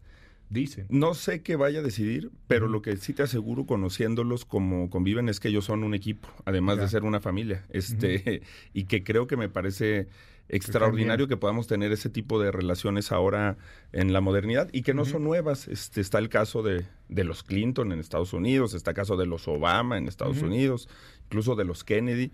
Creo que hay muchos antecedentes de este tipo eh, de personajes que, que, son ellos y, y, sobre todo creo que la gente lo que está haciendo es ver cómo ellos con resultados, no solamente redes, no solamente simpatía, sino el tema de Tesla, el tema de... Aquí mismo vino Fosfo Fosfo, ahí mismo donde está sentado, ahí estaba Fosfo Fosfo hace un mes, y él lo dijo clarito, en esta no. En esta no. Claro que quiero ser presidente, pero en esta no. 2024 no. a lo mejor cambia de opinión, ¿no? Luego, luego cambian pues mucho de opinión. Pero a ver, hay un fenómeno hoy que es el fenómeno Xochitl. Sí. O sea, sí, tú veías a todos los candidatos de la oposición y la neta, pues no dabas un peso por ellos. O sea, ¿por qué? Pues porque algunos a lo mejor serán muy preparados, pero les falta mucho, este, otros no tienen empatía, otros francamente son impresentables. Pero Xochitl cambió mucho. Hay un fenómeno, Xochitl. El mismo Dante Delgado no la ve mal. Por supuesto que no, ni, ni yo. Y ahí en ese sentido coincido con algunas de las expresiones de, Clemente Castañeda, Luis, este, sobre ella. Es una buena idea, es una buena apuesta de, la, de, la, de quienes la están impulsando, que son sobre todo grupos eh, no partidistas que están en la coalición del, del, Va por México. Eh, es una buena apuesta. Ojalá varias cosas, ojalá no la pongan a violar la ley. Ojalá no la sigan rodeando de impresentables, está perdiendo más tiempo hablando de por qué está con los del PRI, este, ojalá no la pongan en las fotos como la están poniendo ahí con Alito y con, este ojalá, ojalá que la estrategia, ojalá no se pongan ellos como, como sus voceros quienes la están apoyando, incluso algunos empresarios. Este, creo que eh, la, la, idea es buena. Sin duda, Xochitl tiene una historia que todos debemos de admirar en este país. Lamento mucho las burlas que ha hecho el presidente de su origen. Eh, de hecho, pues ayer... es como su promotor de campaña, ¿no? fíjate que fíjate que eso es lo que piensan en la oposición eh, y no. Eh, la gente sí le cree al, presidente. Es lamentable. es lamentable porque, porque son mentiras, verdades a medias, desinformación lo que tienen. Pero es tal el agravio de las personas claro que, tienen con la vieja política, con, los partidos de la alianza, que, y además son tantos los errores que cometen, porque tú ves a Xochitl defendiendo cómo votó el PAN tal reforma, cómo votó el PRI tal reforma. Y ella dice, yo voté distinto, pero dicen, oye, pero van, ¿quiénes van a ser los candidatos plurinominales de tu partido? ¿Quiénes van a ir al Senado contigo? ¿Quién va a ir en la Ciudad de México? A los que tú les has dicho delincuentes. Entonces, es una situación en la que sí, por supuesto, nosotros tenemos un respeto para ella. Este, si es, si es la contendiente de la alianza, creo que sin duda, pues, pues es una apuesta así. Pero eh, me parece que el vehículo no tiene salvación. Eh, es como cuando tú ves la Fórmula 1, este, cuando a Fernando Alonso le, ha tocado ir en Ferrari, pues gana. Y cuando le ha tocado ir en un mal tiempo, en una escudería, a lo mejor que llegó a tener buenos tiempos, como McLaren, pero que ya está en desuso, pues no gana. Y así hay muchos ejemplos. Creo que, creo que el error es el vehículo. eh, pero en el vehículo no hay una división de pronto. A ver, te la planteo así. Eh, algunos les dicen que ustedes son los comparsas de Morena. ¿Por qué? Pues porque teniendo a un candidato, el que tú quieras, candidato o candidata, Pati Merca, quien quieras, a quien tú quieras, pero lanzan en la presidencial a una tercera vía, pues puede terminar por disolver, erosionar, dividir el voto. Divide y vencerás. Dicen que le ayudan más a Morena de lo que le podrían ayudar a, la oposición, que por culpa de ustedes, si lanzan un candidato, volvería a ganar la 4T, que son el ingrediente que falta para realmente poder tener una posibilidad ganadora en el 24. Sí, eh, está muy extraño porque quien dice eso se le olvida que el PRI le votó a este gobierno la reforma al quinto transitorio en materia de militarización, que le votó la reforma judicial, la ley Saldívar, que le eh, votó la prisión preventiva oficiosa, la prisión sin juicio, que el PRI eh, ha acompañado en todos los momentos definitivos a Morena en el legislativo, en muchos espacios, la militarización del espacio aéreo, eh, muchos temas álgidos, difíciles que hemos tenido en, en el Congreso y que a la hora de las elecciones, los gobernadores que han resultado embajadores, no hay ningún gobernador de Movimiento Ciudadano que haya terminado embajador, pero todos los del PRI, después de que pierden en sus estados, terminan de embajadores. Este, eso no tiene mucho sentido político con toda esta situación que dicen que nosotros somos los que los que pactamos. Y quienes tienen una interlocución de subordinación con el exsecretario de gobernación la tenían eh, no sé ahora con quién la tengan como lo señaló no yo, sino Miguel Osorio Chong, eh, es el dirigente del PRI, eh, quien le ha hecho favores una y otra vez al régimen, a Morena, quien tiene doble negociación, son ellos. Y además, lo que sí tenemos, eh, Luis, que no nos vamos a equivocar en eso, es un discurso que invita a la gente que ha votado por Morena a que seamos una opción. Nosotros no queremos polarizar. Si polarizamos, la elección está liquidada porque entre el presidente que le da a una de cada dos familias en México un apoyo social y la política estridente de impresentables que ofrece la coalición, si nada más hay de dos sopas, la gente con todo y que siente que hay inseguridad, con todo y que sabe que faltan medicinas en los hospitales, va a elegir eh, la sopa de quien por lo menos le echa una manita. Este, y nosotros tenemos que tener la suficiente claridad para entender que lo que hay que ofrecerle a la gente es más y no menos. Y creo que en eso tenemos algunas similitudes con, el discurso de Xochitl, pero te digo, ella está más ahorita en este momento defendiendo a sus compañeros de viaje que sus propias ideas. ¿Está la posibilidad de no presentar candidato? De ninguna manera. O sea, van. Este, de ninguna manera. O sea, van. No hay tres en la boleta 2024.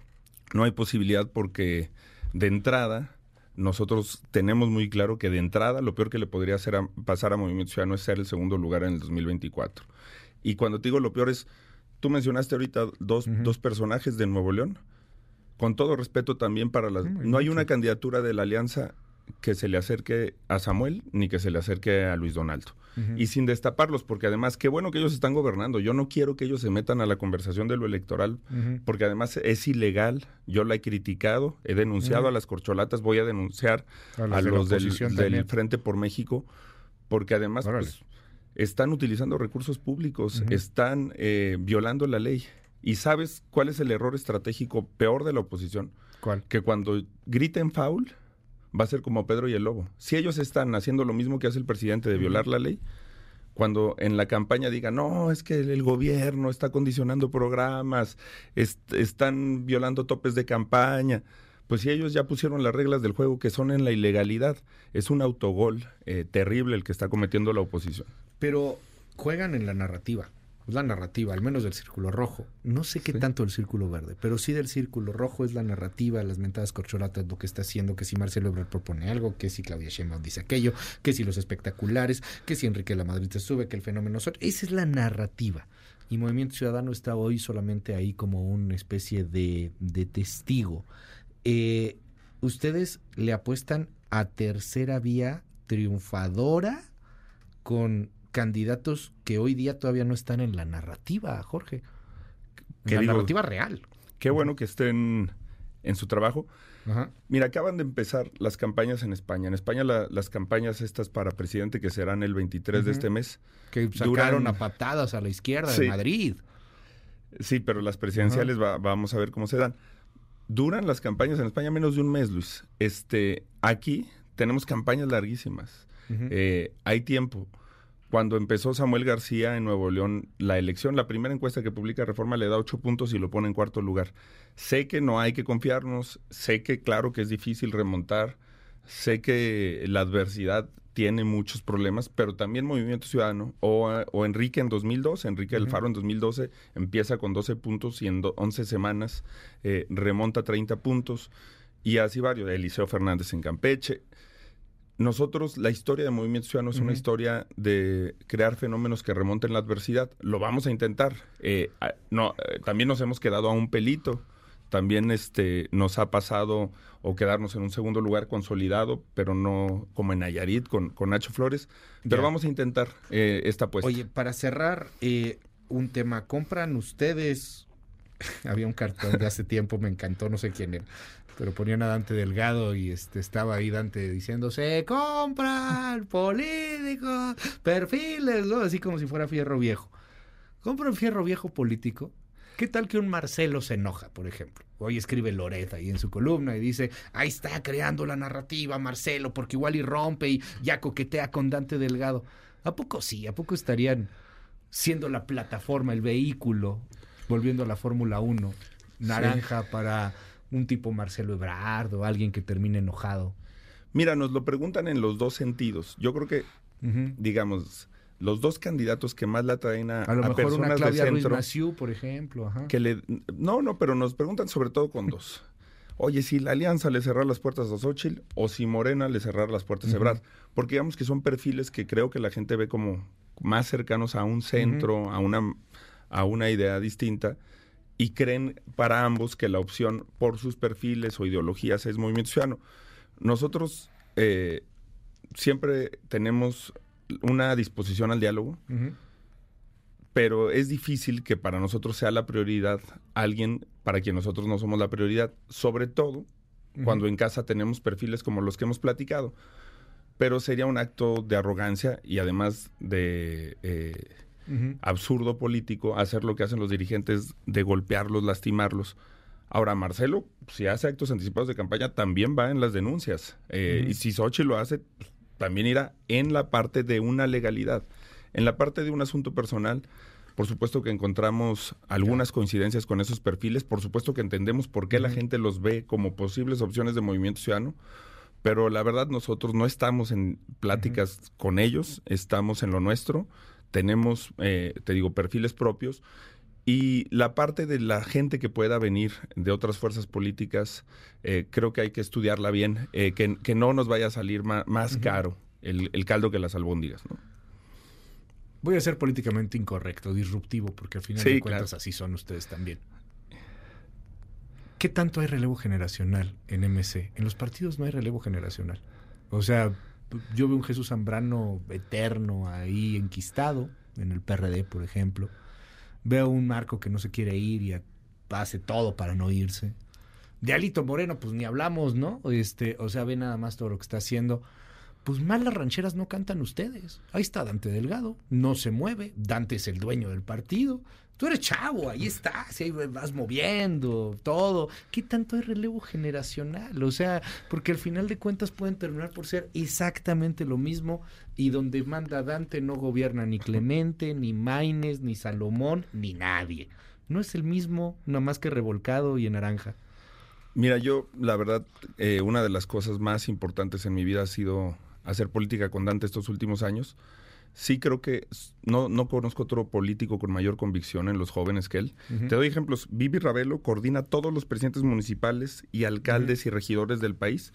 Tiene menos de 35 años, es alcaldesa de Campeche. Eh, Mónica Magaña coordina todas las diputadas y diputados locales del país. Tiene menos de 30 años, es eh, de diputada de Jalisco. Eh, a dirigentes estatales, candidatos a la gobernador. Obviamente Nacho Flores es joven, obviamente Luis Donaldo, Samuel, Mariana son jóvenes. Obviamente el, que todo el equipo de Liceo Fernández en Campeche es joven, todo el equipo de Sonora, que hoy en Sonora somos segunda fuerza en el Congreso y en las encuestas, es fundamentalmente un equipo de jóvenes. El secretario general de Movimiento Ciudadano, Juan, Juan Zavala Gutiérrez, es joven, tiene menos de 35 años. Eh, yo, yo, no niego que haya jóvenes, lo que digo es que todos esos jóvenes le responden al señor Dante Delgado. Yo creo que... Yo, no, yo creo que Dante hace política de otra forma. Eh, hay diálogo. Yo creo que él rectifica constantemente, ajusta, calibra eh, y tiene una confianza, una interacción permanente con este equipo y con otros. Este, incluso a él lo que más lo entusiasmó en el tema, por ejemplo, de Jalisco era un grupo de jóvenes eh, que construyó Enrique muy exitoso, muy competente y creo que esa ha sido su, fascinación. Cuando fue gobernador de Veracruz, eh, más de la mitad de su gabinete era, era de jóvenes. Creo que él está también preparando el futuro y si él estuviera pensando como los de su generación, estaría en la alianza. Diría, esta es la última que nos toca, aquí lo que nos, a lo mejor, a él le ofreció eh, Morena en el, en el 18, si iba en alianza, hacerlo de nuevo gobernador de Veracruz. Y ahorita es lo mínimo que le ofrece la alianza y muchas otras cosas más pero él está pensando más en este movimiento de em, hombres y mujeres jóvenes que en su propio eh, beneficio personal y eso es algo que yo le reconozco, le admiro y por supuesto que por eso me, la juego con una visión de país como la que él tiene, que es de grandeza. Jorge Álvarez Maínez, mil gracias por estar con nosotros, Jorge. Gracias a ti, Luis. Es, un verdadero gusto estar con, contigo. Se queda naranja el termo. Así es. Está bueno. Regresamos con mucho más, son las 9 con 18 minutos, pero antes, el día de ayer eh, hubo este evento llamado México Colectivo, y bueno, pues ahí presentan muchas cosas, varias ideas. Tú estuviste ahí, ¿no, Jorge? Seguro, en el México Colectivo, sí. Muy, muy lleno. Ajá porque lo pusieron verde, pero era más naranja que otra cosa aquello, o sea, digo, por Dios. No. Pero el tema fue Xochitl Galvez, al final de cuentas, estuvo interesante, pero hay un par de foros, el de migración, el de seguridad estaba interesante, pero eh, la nota, la que hoy está en los periódicos, pues justamente es Xochitl, y lo mismo que acabamos de platicar, si van o no van juntos. No la bució. Luis, te saludo con gusto y te comento que México Colectivo presentó una nueva visión de país, un documento integrado por seis ejes con sus subtemas que dividen las necesidades del país en medio ambiente, energía y sostenibilidad, diversidad e inclusión, paz y estado de derecho, prosperidad, calidad de vida y México global. Uno de los objetivos prioritarios es presentar propuestas para construir el México del mañana desde el presente, con una visión social incluyente, ciudadana y de derechos, aseguró Víctor Borras Setién, integrante de este colectivo. Solo como ejemplo, les comento dos proyectos. Uno, crear un mecanismo de observación ciudadana para los próximos comicios. Y dos, apoyar la búsqueda de candidaturas ciudadanas. Nuestro propósito es de largo plazo sin embargo, tiene escalas para atender los eventos más importantes de nuestro país. El próximo 2024, México Colectivo será un soporte determinante para los ciudadanos que buscamos un mejor país para las nuevas generaciones. En eso parecen coincidir Claudia Ruiz Macié, expriista, Patricia Mercado, Bosco de la Vega, José Narro, Francisco Labastida, Julio Frank, Josefina Vázquez Mota e incluso Xochil Gálvez, quien estuvo presente a través de un video, entre otros políticos, científicos, deportistas y ciudadanos. A quien le correspondió cerrar el evento fue Dante Delgado, líder moral del movimiento ciudadano, quien pidió paciencia a las cúpulas de la oposición que tienen la ansiedad por terminar con el gobierno actual. De corazón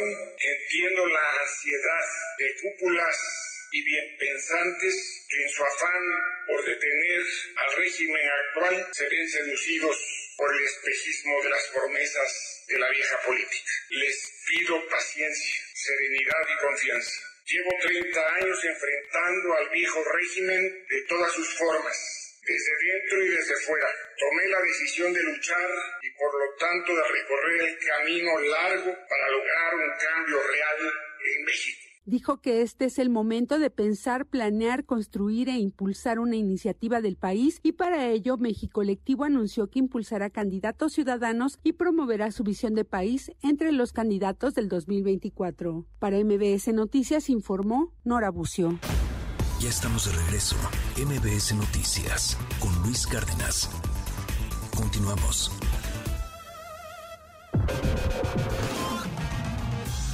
MBS Noticias. Cultura y espectáculos. Estoy muy agradecida que ya son seis años de Danzatlán, seis años en que he visto cómo ha crecido el interés del público. Hoy inicia la sexta edición del Festival Internacional de la Danza, Danzatlán, organizado por la gran bailarina mexicana Elisa Carrillo, y el cual se llevará a cabo en diversas sedes culturales de Toluca, Texcoco y Puebla hasta el próximo 18 de julio. En dicho encuentro dancístico se realizarán clases magistrales, charlas, flash mobs, una exposición fotográfica, un ciclo de cine, una clase masiva de danzón, talleres de hip hop y danza contemporánea, además de la gala Elisa y Amigos con el estreno de cuatro obras en nuestro país. El grupo de rock progresivo australiano Voyager presentó el videoclip oficial del tema Ultraviolet, sencillo que se desprende de su más reciente proyecto discográfico Fearless in Love, que llegará a plataformas digitales este viernes 14 de julio. La agrupación que representó a Australia en la edición 2023 de Eurovisión dará una gira por Europa, en la cual visitará ciudades como Milán, París, Londres, Liverpool y Berlín a partir del próximo primero de octubre. Conmemoramos 95 años del establecimiento de relaciones diplomáticas entre México y Polonia. México y Polonia celebran 95 años de relaciones diplomáticas con la exposición Color de la Vida Frida Kahlo, la cual estará abierta al público en el Palacio Real de Lancieskie en Varsovia, en la capital polaca, hasta el próximo 3 de septiembre. La muestra, que también festeja a Frida Kahlo a 116 años de su nacimiento, está constituida por una colección fotográfica que retrata su vida cotidiana al lado de su pareja, el también artista Diego Rivera, además de tres emblemáticas obras de la pintora mexicana, Los Cocos, Naturaleza Muerta con Sandías y Mi Vestido Cuelga ahí. La icónica banda de cumbia capitalina, Los Ángeles Azules, darán dos conciertos sinfónicos en el Auditorio Nacional de la Ciudad de México los próximos 6 y 7 de septiembre. Los boletos estarán disponibles en preventa el día de mañana, mientras que la venta general iniciará el jueves 13 de julio en las taquillas del inmueble y a través del sitio web de Ticketmaster. En un momento regresamos. Continúa con la información con Luis Cárdenas en MBS Noticias.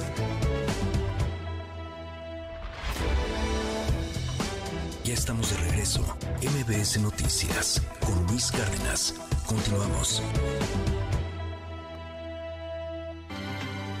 Central de Inteligencia Política presenta las tres columnas más destacadas del día. Del Universal con Salvador García Soto, Guerrero Ingobernable, Chilpancingo Tomado. Ni la dupla de gobierno que conforman el senador Félix Salgado, ni su hija la gobernadora constitucional Evelyn Salgado, están demostrando tener capacidad de gobernar a un estado tan caótico como Guerrero. A los cinco taxistas muertos el fin de semana se sumó ayer una rebelión popular de varias horas en las que unos 3.000 pobladores de los municipios de Mochitlán y Cuechultenango rebasaron a la Guardia Nacional. ¿Pero qué hacen las autoridades? Nada. Su gran problema es la ausencia. De Milenio con Carlos Push, corcholatas y seguridad militares y ocurrencias. Marcelo Ebrard presentó el programa Ángel, el cual propone llenar de cámaras las calles, las carreteras, los uniformes de policías y drones. Luego, utilizar inteligencia artificial, unir todas las cámaras y tener la información de todos. ¿Qué opina el autor de esto? Para que dicho plan funcione, alguien tiene que ver esas cámaras y actuar con legalidad y eficiencia. Debe haber un sistema de impartición de justicia eficaz que controle lo que ahí se recolecta y haga valer los derechos de los ciudadanos vigilados cosa que aún no ha sucedido. Del portal Opinión 51 con Adina Chilminsky. Las señoras de las lomas contraatacan. Tenemos que dejar de vanagloriar socialmente a los políticos que están deshaciendo al país, dice la autora que sabe que el morbo aspiracional vende, porque en general nos gusta el chisme. Y sí, pero las revistas deberían asumir su responsabilidad ciudadana y dejar de crear héroes de papel. No les debemos nada. Ellos nos lo deben a nosotros. Con síntesis de Mariana Peralta, estas fueron las columnas del día. Síguenos en la cuenta de Twitter, arroba mx-arma. MBS Radio presenta el resumen informativo con Luis Cárdenas.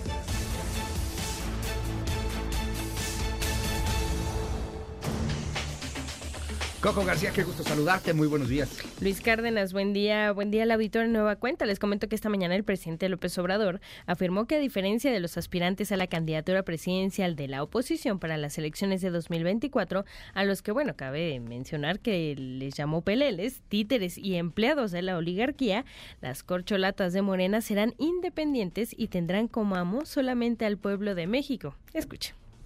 Deben de tener la tranquilidad quienes simpatizan con la transformación de México, que los sustitutos son muy buenos. Es gente con cercanía al pueblo, preparada, con experiencia política, honestos, independientes, que eso es muy importante. La señora Xochitl Galvez, pues es Fox, es Salinas, es Claudio X González, es Roberto Hernández. Entonces entran así, los imponen y entran atados de pies y manos. Son peleles, son títeres, empleados de la oligarquía. En cambio, los que van a, a, recibir el bastón de mando del movimiento de transformación al que voy a entregarle el bastón de mando, hombre o mujer, van a tener autonomía, van a ser independientes, van a tener solo como amo al pueblo de México. Y debido a la violencia contra periodistas y por el asesinato del corresponsal de la jornada en Nayarit, Luis Martín Sánchez, este lunes se realizó un acto de protesta afuera de la Secretaría de Gobernación en la Ciudad de México. Los comunicadores exigieron a la titular de la dependencia, Luisa María Alcalde, garantizar la libertad de expresión y garantías de seguridad para los trabajadores de los medios de información. Justicia, justicia, justicia.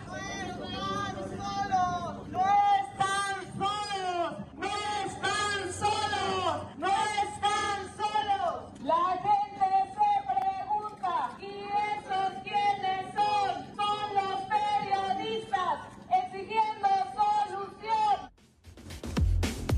Y la Comisión Mexicana de Defensa y Promoción de los Derechos Humanos presentó el informe sobre la situación de desplazamiento interno en 2022, principales hallazgos, el cual revela que en nuestro país se contabilizan más de 386 mil víctimas de desplazamiento forzado, siendo Chiapas el estado donde hubo una mayor cantidad de personas que tuvieron que dejar sus hogares.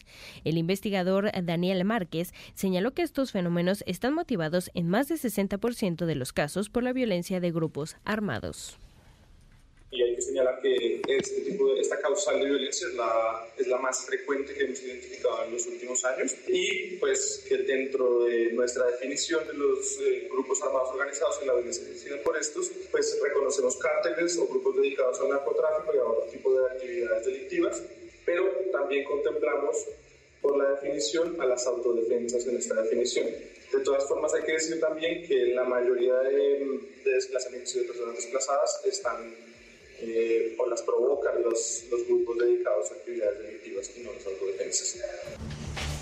Y el Instituto de Formación Profesional y Estudios Superiores de la Fiscalía General de Justicia de la Ciudad de México conmemoró el 85 aniversario de su creación, en el que la fiscal Ernestina Godoy destacó la transformación y profesionalización de la institución a su cargo. Creo que en algún momento mucho del personal no quiso a Rosario creo que donde la veían la veían feo porque sabían que desde aquí, desde el instituto, se estaba primero abriendo una gran oferta de capacitación, de formación, de certificación, pero también que eso, todo eso iba a verse reflejado en un examen de oposición, de modo que cuando fue, eh, fueron los resultados fue de un gran orgullo, incluso personal para muchas compañeras y compañeros, el haber acreditado un examen de oposición tan difícil establecieron un nuevo modelo educativo, se buscó la formación integral por competencias. Muchísimas gracias, Coco. Te hacemos en tu red. ¿Cuál es? Gracias, Luis, en arroba Coco García con doble I y en todas las redes. Muchas gracias. Gracias, son las 9 con 39 minutos.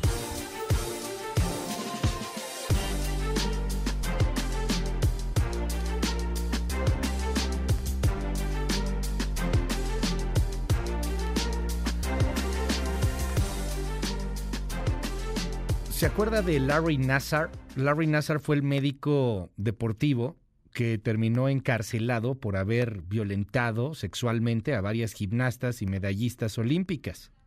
¿Se acuerda cómo testificaron en contra de Larry Nassar? Recordemos. por ahí lo que decían las eh, eh, gimnastas Simone Biles y también la gimnasta Maroni ya hace algún tiempo. Escuchemos.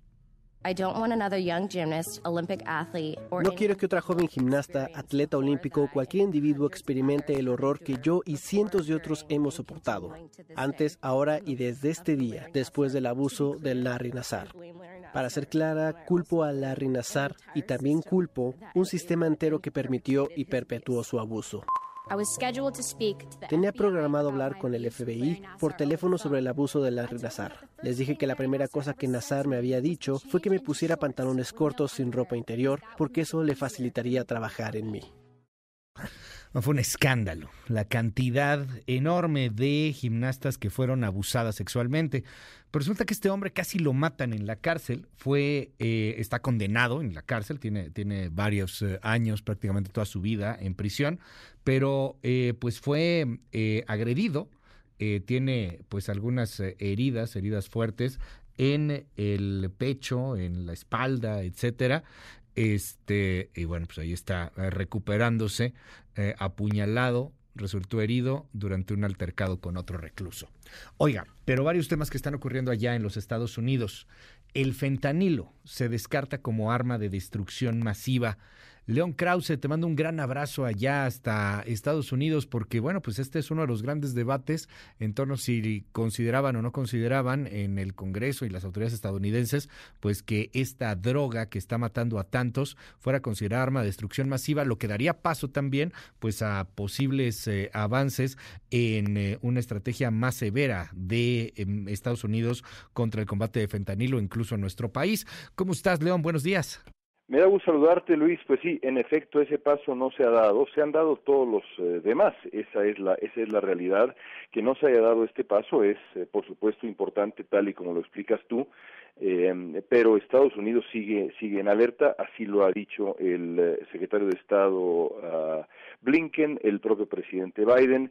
Consideran al fentanilo una una amenaza internacional y tiene Estados Unidos la esperanza de encabezar un esfuerzo que eventualmente incluya al otro actor central de este drama, que es por supuesto China, para tratar de combatir lo que eh, Estados Unidos ha catalogado como pues como una amenaza global, que eso es sin duda lo que es el fentanilo, no solamente por el grado de eh, letalidad de la de la droga, sino también pues otros factores que tú has explicado seguramente hasta la saciedad, la, la, la facilidad para transportarlo, la facilidad para producirlo y, eh, y, y, otros factores, otros factores similares.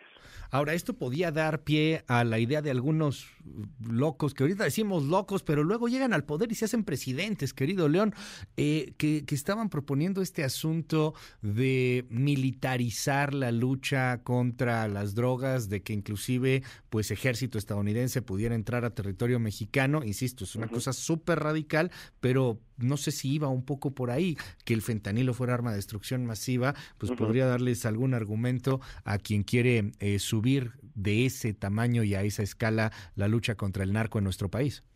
Bueno, te recordarás seguramente que nuestros nuestros diálogos habituales semanales adelantábamos que el eh, bombardear México iba a ser eh, la versión 2024 de aquel construye el muro. Y, y, de pronto esa esa idea pues ha permeado y parece que, eh, que así va a ser.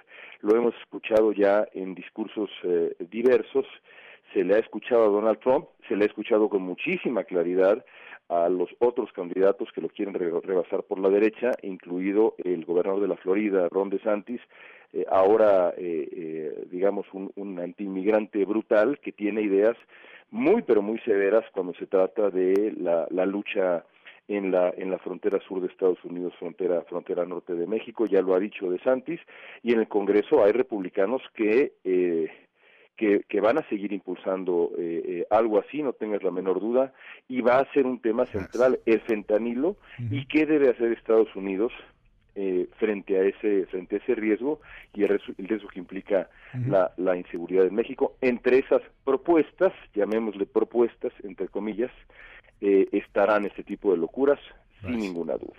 Gracias, León, te mando un gran abrazo. Otro para ti, gracias por llamar, Luis. es Leon Krause, nuestro colaborador, nuestro colaborador allá en los Estados Unidos. Oiga, otra de las notas que está en estos momentos fuerte a nivel internacional es Joe Biden en Lituania tratando de calmar los ánimos. Amo a calmarnos, amo a calmarnos, porque quieren meter a Ucrania a la OTAN. Dice Biden, sí, pero no ahora. Esto podría terminar por provocar enfrentamientos severos con Rusia, de hecho desatar la invasión misma de, de, Rusia a otros estados que tienen la protección de la OTAN. Biden allá eh, en, eh, el, bueno, en, esta gira que está haciendo en Europa. Llegó primero a Reino Unido, pero se encuentra en estos momentos allá en Lituania. Esto es parte de lo que ha dicho.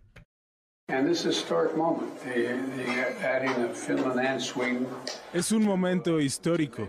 La adhesión de Finlandia y Suecia a la OTAN es sumamente relevante y su liderazgo es fundamental. Hemos acordado facilitar los procesos para que Ucrania también pueda unirse a la OTAN. Queremos que la OTAN esté cada vez más unida. Ya lo he dicho muchas veces, el presidente Putin cree que su manera de vencernos es quebrar a la OTAN, pero no va a lograrlo. Esperamos muy atentos dando seguimiento a este asunto.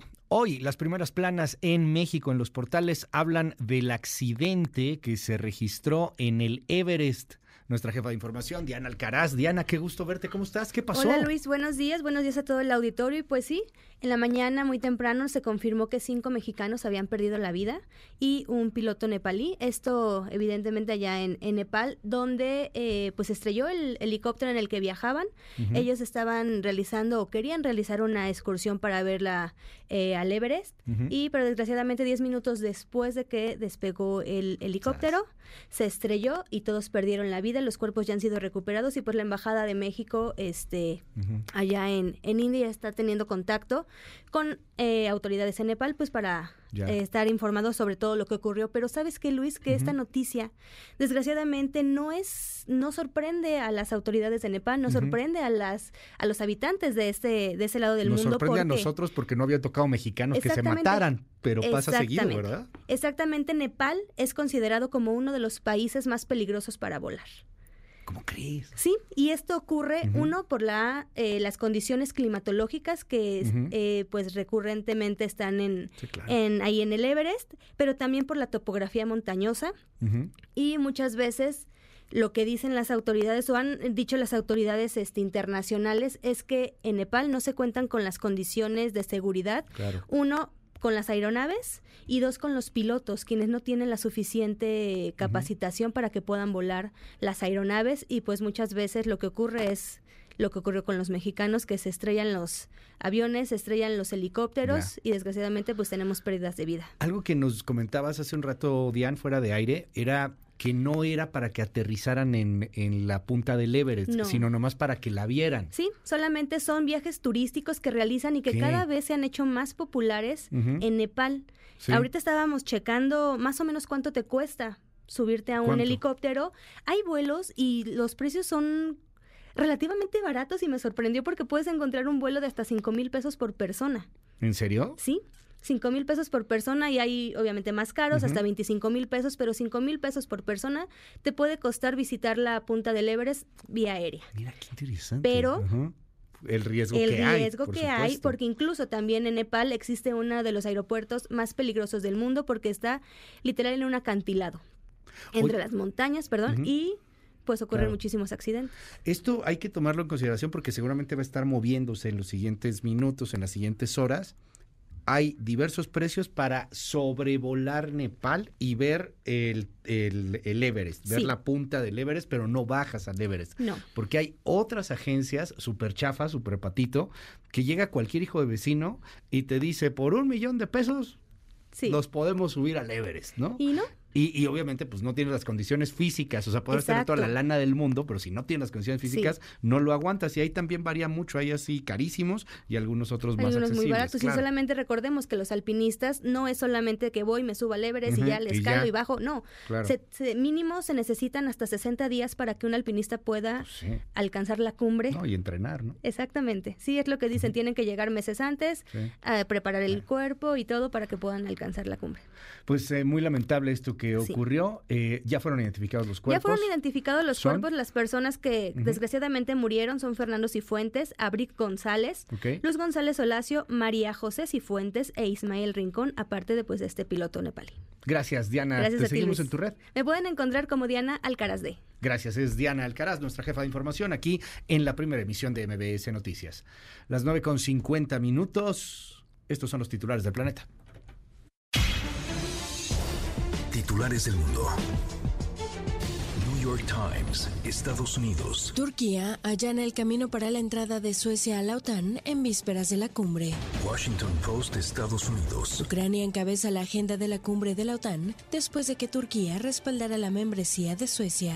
El país, España. Sánchez y Feijóo se ensarzan por sus pactos en un debate bronco. Le Monde, Francia. Francia entregará misiles Scalp de largo alcance a Ucrania, anuncia Emmanuel Macron.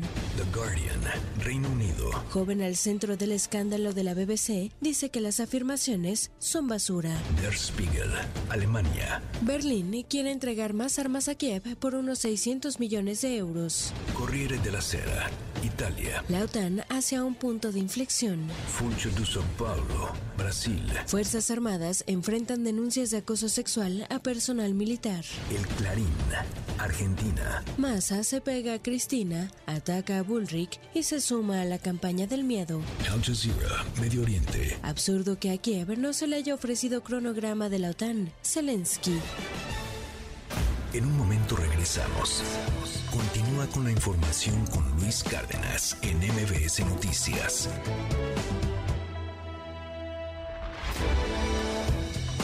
Ya estamos de regreso. MBS Noticias con Luis Cárdenas. Continuamos. Cinco Paz con Luigi Durán. Prayer at the Gate. Una niña llamada Aira Abel explora el bosque cerca de su pueblo natal. Busca una explicación de la naturaleza que la rodea y de su interior que cambia. Observa cómo la vida y la muerte integran el mismo ciclo eterno, dividido por una fina línea de lenguaje. Wordle, palabra, mundo y Dios, bajo las mismas sílabas. ¿Qué sigue si el camino se ha borrado? ¿Cómo volver al origen y futuro de un corazón cambiante? Polly Jean, mejor conocida como PJ Harvey, presenta su décimo álbum de estudio, I Inside the Old Year Dying, una compilación de 12 temas inspirados en su propio poema épico Orlam, donde la británica se pierde en un río de sonidos, a veces improvisados, junto a sus colegas Flood y John Parrish. Autumn Term. Harvey acude a los sonidos de su natal Dorset, Reino Unido, a la gente, a los árboles y sobre todo a su dialecto. Moldea versos con las palabras de su pueblo que describen el paisaje casi onírico, enmarcado por piano, cuerdas y gritos alegres de niños. La primera parada del viaje por encontrar un significado, un rumbo, ya sea a los 9 o a los 53 años. Lonesome Tonight PJ recita imágenes pintadas con dedos del encuentro de un primer amor. Con la suavidad de su falseto y la ligereza de los tambores, las palabras de niebla llenan de duda sus pasos. ¿Quién es esa persona? ¿Será el camino que busco una desviación? Se rinde a sus labios y fluye gris hasta disiparse en el aire, sola. All Souls. Almas en pena brincan como carnaval entre los árboles del bosque. La luz de una llama tirita junto al susurro fantasma de PJ, que cuenta las pérdidas que pasan a su lado. La música envuelve la profundidad del horizonte abisal del bosque. Sin guía, solo hay libertad de seguir, en vida o muerte, pero hacia adelante, con esperanza de volver. A Child's Question, August. PJ y Ben Wishaw personifican a Ira Abel y Donick en un nuevo momento de cambio, de renacimiento, de descubrimiento sexual. La niña vive un amor tierno como hojas bañadas y piedras de río. El gorjeo del tambor arrulla y empodera a la no niña hacia el inicio de más historia, de más vida. I Inside the Old I Dying. Desprenderse de la piel infante y recitar entre el bosque, crecer por encima de la corteza. Años en meses han pasado desde el inicio de su viaje. La voz de Polly y el arpegio de guitarra arrullan como canción de cuna a Aira. Aún con campanas funerarias a lo lejos, sus palabras de pérdida abrazan y reconfortan el corazón. A Noiseless Noise. PJ Harvey vuelve a su origen, a su verdadera verdadera lengua y sonido, palabras mordidas y guitarras de grava envueltas en chirridos distorsionados. Ha encontrado uno de los tantos significados de una búsqueda que nunca termina. Por ahora, Aira, Abel y Polly deben regresar a casa, dejar a un lado el viaje, abrazar los cambios de su cuerpo, su mente y su mundo. Ahora se abre una nueva palabra, un nuevo mundo, un nuevo Dios. Mi nombre es Luigi Durán y pueden seguirme en arroba X. Pásela maravillosamente bien. Nos escuchamos mañana tempranito en punto de las 6 de la mañana. Se queda con Gaby Vargas y ya están aquí también Ingrid y Tamara. Bonito día, bye bye. Esto fue MBS Noticias con Luis Cárdenas.